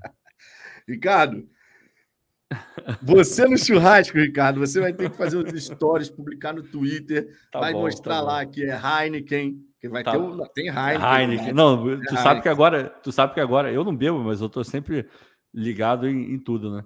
Tem, tem uma que agora é a imitação da Heineken. Eu, eu olhei assim, falei, cara, garrafa verde, eu achei que era a Heineken. Aí quando a pessoa virou, era Império. Já bebeu Império? Já, pô. A, a garrafa é verdinha também, então parece que é Heineken. É, a Vai Império, ter... a Império é porque são dois tipos, né? A ah, Império são dois tipos. É, Sabia, uma não. eles botaram a garrafa verde e a outra é Império normal. Ah, é? Mas tem é. qual é a diferença entre a normal e a verde? A verde é mais. Sei lá. Cara, eu não bebi da verde ainda, então, por, em relação a isso, eu tô por fora. Mas a Império Entendi. tradicional eu já bebi, pô. Óbvio que eu já bebi. É boa? Não, já bebi tudo quanto é tipo de cerveja, cara. Tudo quanto é tipo de cerveja pra mim, eu já bebi. Entendi. Eu não entendo nada. Eu não entendo eu, eu nada. Gosto, eu gosto de beber a geladinha, meu irmão. Eu, eu gosto. O Ricardo não gosta porque ele prefere bebida mais doce, né? É, Coca-Cola, é, no caso. Né? Coca-Cola né? e tal. É. Mas, ó, Ricardo Azambuja, em caso de título do Botafogo, vai Puta tomar o porre. Irmão, não que isso represente Caraca, beber muito, né? Meu irmão. Ricardo pode beber cinco cervejas já tá meio alegre. Não, não, não chega tanto, mas é, irmão Botafogo campeão. Jesus Cristo, não quero nem ver. Jesus Cristo. Aqui, ó. O Jubson. Vitor já tomou uma glacial? Não, glacial não, mas eu tomei uma que é famosa lá, no, lá em Porto Alegre. Qual é o nome? Tem uma, tem uma cerveja lá em Porto Alegre que é do mercado de lá, assim. É uma cerveja mega popular lá em Porto Alegre. Se tiver alguém aqui que já foi a Porto Alegre e tomou, porque eu não vou lembrar o nome da cerveja. Tomei num bar lá em Porto Alegre que é uma cerveja muito local, não é não é vendida pelo Brasil não. Agora, eu gosto, cara, beber cerveja de tudo quanto é tipo. E a galera falando aqui que a, a, a garrafa verde da Império é a Lager. Lager, é Lager. entendi. Aí, eu, eu não bebo, eu, eu enfim, na, no dia a dia eu não Polar, bebo. Polar, isso aí, ó. Polar. Lá, lá, na, lá em Porto Alegre, Polar, essa daí. É, essa nunca também não. Mas eu não bebo, mas eu já devo ter experimentado mais cerveja do que muita gente que bebe. Porque em todo lugar que eu vou, eu bebo alguma cerveja. Pouca coisa, não muito, mas eu já tomei muita cerveja, cara. Muita cerveja mesmo. E, e pô, tem umas paradas, tipo, eu não bebo, mas para quem, se, se, vocês forem para Amsterdã, mesmo se você não beber, vale a pena ir lá no Museu da Heineken, que é mó maneiro, muito legal. Tem outras tantas cervejarias pelo mundo inteiro que são absurdamente fodas. Normalmente tem muita comida boa em cervejaria fora do Brasil. No Brasil, eu realmente não sei, mas eu acho que sim. Acho que também tem. Lá na Boêmia, eu acho que tem um restaurante que tem comida boa também. Normalmente tem essa dobradinha. Então, para pessoas que não bebem como eu, fica a dica. É, porque certamente deve ter gente, ah, não vou lá não porque eu não bebo. Vai, porque normalmente tem um restaurante com comida maneira. E não tem só bebida alcoólica também, às vezes tem, outro, tem refrigerante, esse tipo de coisa. Ah, todas essas, todas essas atividades que você pode fazer que entram naquele rol de experiências. Porra, muito é bacana, foda. né? Dependendo, não, eu, é bacana de você Eu acho muito maneiro, cara. Acho muito maneiro. Mesmo não bebendo. Aqui, ó, a Tati, a palmeirense aqui, ó. Vitor, é difícil ganhar o Brasileirão. Eu acho que o Palmeiras vai focar nas Copas e ir levando o brasileiro. É difícil estar em três competições. É, você tem o desafio, quanto mais competições você tem pela frente, né, maior é a exigência em termos físicos, em termos mentais também, né, justamente que você tem que estar o tempo inteiro concentrado. O Botafogo está em duas competições, né, nesse momento, a Sul-Americana e o Campeonato Brasileiro, e a Sul-Americana, a gente realmente se coloca, né, numa situação de, cara, Botafogo estando concentrado, focado nos jogos da Sul-Americana, a gente tem condição de avançar bem e quiçá chegar até na grande decisão. O Ricardo, por exemplo, já reservou o hotel dele lá em Montevidéu. Inclusive, deu dica aqui no Madrufogão, falando sobre o Booking.com, que é uma estratégia muito boa, inclusive, Que aí, se você tiver que cancelar depois, você cancela gratuitamente, não vai ter problema nenhum. Exatamente. Ó, o Alexandre aí, a Zambuja vai ficar mais porrado que o Grealish na final da Meu Champions. Meu irmão, o Grealish estava numa situação. É, e não foi a primeira, não. Ano passado eles ganharam a. Dizer, o City ganha todo ano. Mas ano passado, na festa também da, da Premier League, ele já estava torto mesmo. O Grealish, porra, o fígado, não sei como é que deve ser, não. Não deve valer nada. Porque, rapaz, o homem entorna bonito, mano. Caralho, mano. Aí, pior que tá aparecendo, hein? Pô, não mete Cara, essa, meu irmão, porque o Estênio porra, Garcia, o que ele fez, meu irmão? Não, não, ele. o Estênio ah, Garcia ficou fez maneiro. ficou- parada se, surreal. ele, se ele tá se achando bonito, é o que vale. Não, é óbvio, o que vale é Mas isso. ele tá feliz pro resto da vida, porque ele não consegue mais parar de rir. Não tem como. Ele, ele tá sorrindo. Aqui, nessa foto ele tá rindo. É, é o homem mais feliz do mundo, o Stanley Garcia, agora, nesse momento. Meu irmão, caralho, quando eu vi, quando eu vi a- a o comparativo, né? Não, Antes e depois, eu falei, Jesus Cristo, meu irmão. Que que É, é isso, cara? Ah, cara, o que vale é a felicidade da pessoa. Se ele tá feliz, eu tô, certeza. com ele. eu tô com ele. Com mas certeza. O, o Vitor. Ribeiro aqui, ó. Fala, Fogão, a Zambuja. Tô quase reservando minha estadia e comprando passagens para lá também. Vai que. Aí, Irmão, aí. Olha só. Pare e pensa o seguinte: se você reservar o seu hotel e as suas passagens, se for possível, ah, mesmo que o Botafogo não chegue na decisão, no mínimo, no mínimo, você vai passear, vai conhecer um lugar diferente, Tem isso também. diferente. O avi- A passagem de avião eu não comprei porque para mim é um pouco mais difícil, né? Porque como eu moro nos Estados Unidos, ah, perdi, vou usar depois, é mais complicado. Mas o, o hotel, pô, tu pode reservar, não pagar nada agora e ainda cancelar, porra, coisa linda. Faça É, a o, mesma o coisa. Francis Ribeiro, inclusive, está aqui perguntando como funciona o lance do Booking. Cara, é muito simples. No Booking você consegue reservar alguns hotéis e aí tem um filtro lá que você vai usar.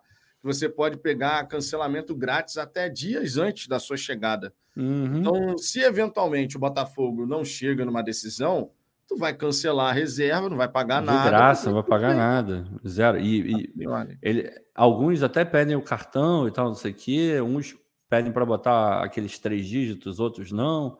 Mas pode botar de boa. Assim, obviamente, você vai correr o risco de qualquer transação online, é, de ser clonado, esse tipo de coisa está no pacote. Mas eles não vão debitar nada, mas sempre fica atento para botar os filtros corretos e ter certeza de que, gente- que você está falando, não pagar nada agora e também o cancelamento dias antes do, do que seria a hospedagem. Eu já fiz dezenas de milhares de vezes, todas as viagens que eu faço eu entro por, por esse caminho e nunca deu ruim, assim, para mim sempre super funcionou. Valeu, Tati. Boa noite para ti Tamo também. junto, Tati. Obrigado aí Valeu. pela presença. É, o Pedro Ferreira, Filipão acabou, foi com o DNA do Atlético Paranaense, de amassar todo mundo na Arena da Baixada. Atlético fazia muitos gols, amassava todo mundo antes do Filipão. Eu estou curioso para saber qual é o técnico que o Atlético vai contratar. Estão dizendo que pode ser o Cuca.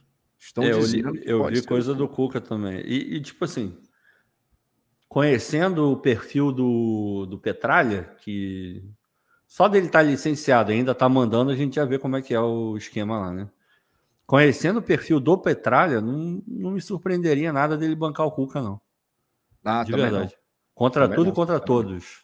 Vai bancar não, e, vai, e não vai estar nem aí para qualquer coisa que, que a imprensa falar, ou que- enfim. É- é- se tem alguém que pode bancar o, o Cuca, esse alguém é o Petralha. Verdade. É, deixa eu ver aqui. O Adriano Eduardo, o Rubem Dias vomitou na bolsa da mãe do Grealish nas comemorações. Teve isso. O Ederson falou que o Grealish vomitou na bolsa do- da, da mãe do cara, meu irmão. Puta merda. Cara, Como é que não tava o Grealish? Jesus Cristo. cacete. Tem uma foto da, da seleção da, da Inglaterra, aí tem lá todos os jogadores e tal. E o Grealish, agora, agora, nessa data FIFA aí. E o Grealish está na pontinha direita. Aí você olha, o olhinho tá assim, ó, fechadinho. Claramente andou dormindo menos do que a média. Claramente.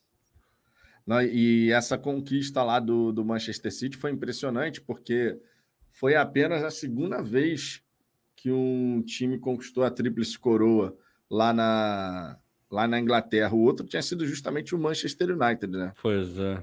Não, então, foi, assim, é, é, um puta trabalho do, do Guardiola. Mas é outro também. É aquilo que a gente falou do Diniz. Não estou comparando o Guardiola com o Diniz, pelo amor de Deus. O Guardiola é anos luz melhor que o Diniz. Mas será que esse time do, do City encaixaria, vai encaixar Premier League seguida sem o Guardiola? Não sei. Tendo a acreditar o, que não. O, o, Guardiola, por falar em potencializar jogador, o Stones, pois é, é, diga, né? Porra, bizarro. Assim, o, não, é, não é uma novidade. Né? O Fred Caldeira perguntando para o Stone se ele ia querer a 10. É, eu vi essa 10, parada. Não é uma novidade, não dá para falar que é uma novidade. O, o, Guardiola já fez isso antes, mas. É, porra, e tem entrevistas, e, aí que. É, é, cara, eu adoro falar sobre isso.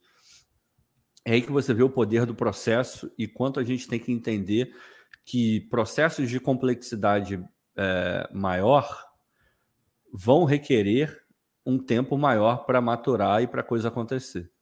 Tem entrevistas do, do Guardiola, sei lá, de dois anos atrás, um ano e pouco, mas dois anos atrás, falando sobre os Stones, porque ele estava sendo criticado justamente porque estava começando essa história de mudar ele de posição. E como é natural, ele não começou jogando o que ele jogou na final da Champions. Ele começou com as dificuldades de quem sai de um lugar e vai para o outro. Não de clube, mas de posição. E você vai vendo ao longo do tempo o processo sendo maturado até culminar no que o Stone está jogando hoje. O cara virou outro jogador. O cara virou outro jogador. Ele virou um. Ele está jogando um pouco mais na frente, ele meio que de volante, né? Só que dominando o que ele está fazendo. Ele está girando em cima do, do jogador e saindo e limpando a jogada inteira, deixando dois marcadores para trás. Porra, eu nunca imaginei o Stones fazendo um negócio desse. Isso é o quê? É a capacidade do jogador, obviamente, ele tem muito mérito, mas é o treinador enxergar que ele pode e o treinador saber como vai fazer o cara jogar do jeito que ele está imaginando. É bizarro. E, e, bancar, né? Porque tem isso também. A entrevista do Guardiola um tempão atrás falando: eu, eu gosto dos Stones. Ele está errando, mas é isso aí, faz parte do processo. Eu consigo imaginar ele jogando na posição e eu vou insistir que ele jogue e vou dar todo o respaldo do mundo para que ele jogue. Ele vai errar, assim como todos os outros, mas ele se dedica todo o jogo. Ele deixa tudo que ele pode dentro do campo. E é isso que eu cobro dele. Enquanto ele estiver fazendo isso, para mim tá ótimo. Palavras do Guardiola. Aí você vê o nível de atuação que o cara teve na final da Champions League jogando uma posição que não era dele. Caralho, sério. É puta trabalho, cara. O Guardiola é, é, absurdo, absurdo. Eu não vi os outros, outros treinadores, mas gente que viu treinadores mais antigos já começa a cravar que o cara é o maior treinador de todos os tempos. Tem, você vai buscar outros treinadores que foram muito, porra, sei lá, o Cruyff, que o cara fez, por bizarro. É, enfim, tem outros milhões. O Zagallo, seleção de 70. É, porra, não era fácil fazer o que o Zagallo fez, né? Encaixar tantos bons jogadores até trocando de posição, né, também para poder re realmente fazer o um encaixe do time. E tem pô, o Hughes Mitchell lá da, da, Holanda, enfim, tem 200 milhões de treinadores, foda. Mas o Ancelotti, um puta de um treinador, né, cara, tem, tem vários. Eu vou lembrar aqui de vários, então eu vou parar de falar. Mas o Guardiola, meu irmão, caralho. Guardiola é absurdo. O Guardiola é absurdo. O Guardiola absurdo, é absurdo. absurdo. O Guardiola é muito diferente. É... Minha gente, 2 horas e 39 de resenha. Mas já? 45. É, meia-noite e 45. Amanhã é segunda-feira. A gente nem sente aqui a hora passar. Queria agradecer imenso. A gente vai ficando nessa, mas ó, nessa segunda-feira tem conteúdo normal aqui no Fala Fogão. Vai ter vídeo, vai ter live. Semana promete ser bastante agitada, né? Jogo do Botafogo na quinta-feira. Campeonato Brasileiro que volta na quarta, com Palmeiras e Bahia lá na Fonte Nova. Botafogo enfrentando Cuiabá na quinta. Enfim, teremos muito conteúdo, teremos muito para falar de Botafogo aqui ao longo dessa semana. Queria, logicamente, o que, que houve aí, rapaz? Está dando risada atrás risada. O Jubson. Será que o Guardiola potencializava o Maguire? Meu irmão, nem, nem o Guardiola, cara. O Maguire é. Não tem como, não. não tem como, não. não tem como, não. Não tem como, não. E o Ronaldo lembrou do Tele Santana, que também era absurdo. Outro dia o Bielsa falou do Santana. É, o Bielsa falou, ele pediram para ele quais foram os três maiores, quer dizer, os maiores times que ele já tinha enfrentado na carreira. Ele falou o São Paulo do Tele, que era um puta time, né? É, Raí, Miller, porra, Cafu, porra, Zete, maluco, time foda. É, ele falou Guardiola, o Barcelona do Guardiola, e falou a, a, seleção do Brasil de 2002, do Filipão. Então, realmente, o Tele era, era uma outra prateleira, né? O, o trabalho, pode.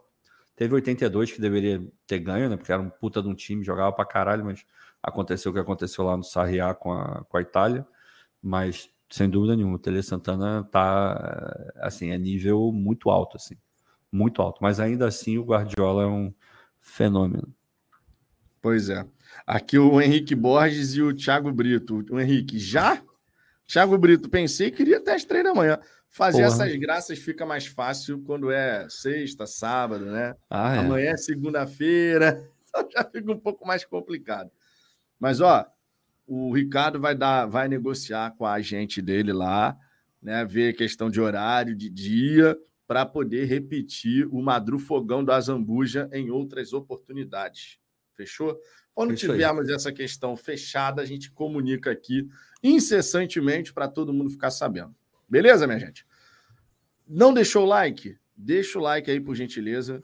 Se não está inscrito ainda no canal, se inscreva. Lembre-se que amanhã tem conteúdo normal, tem vídeo, tem resenha da hora do almoço.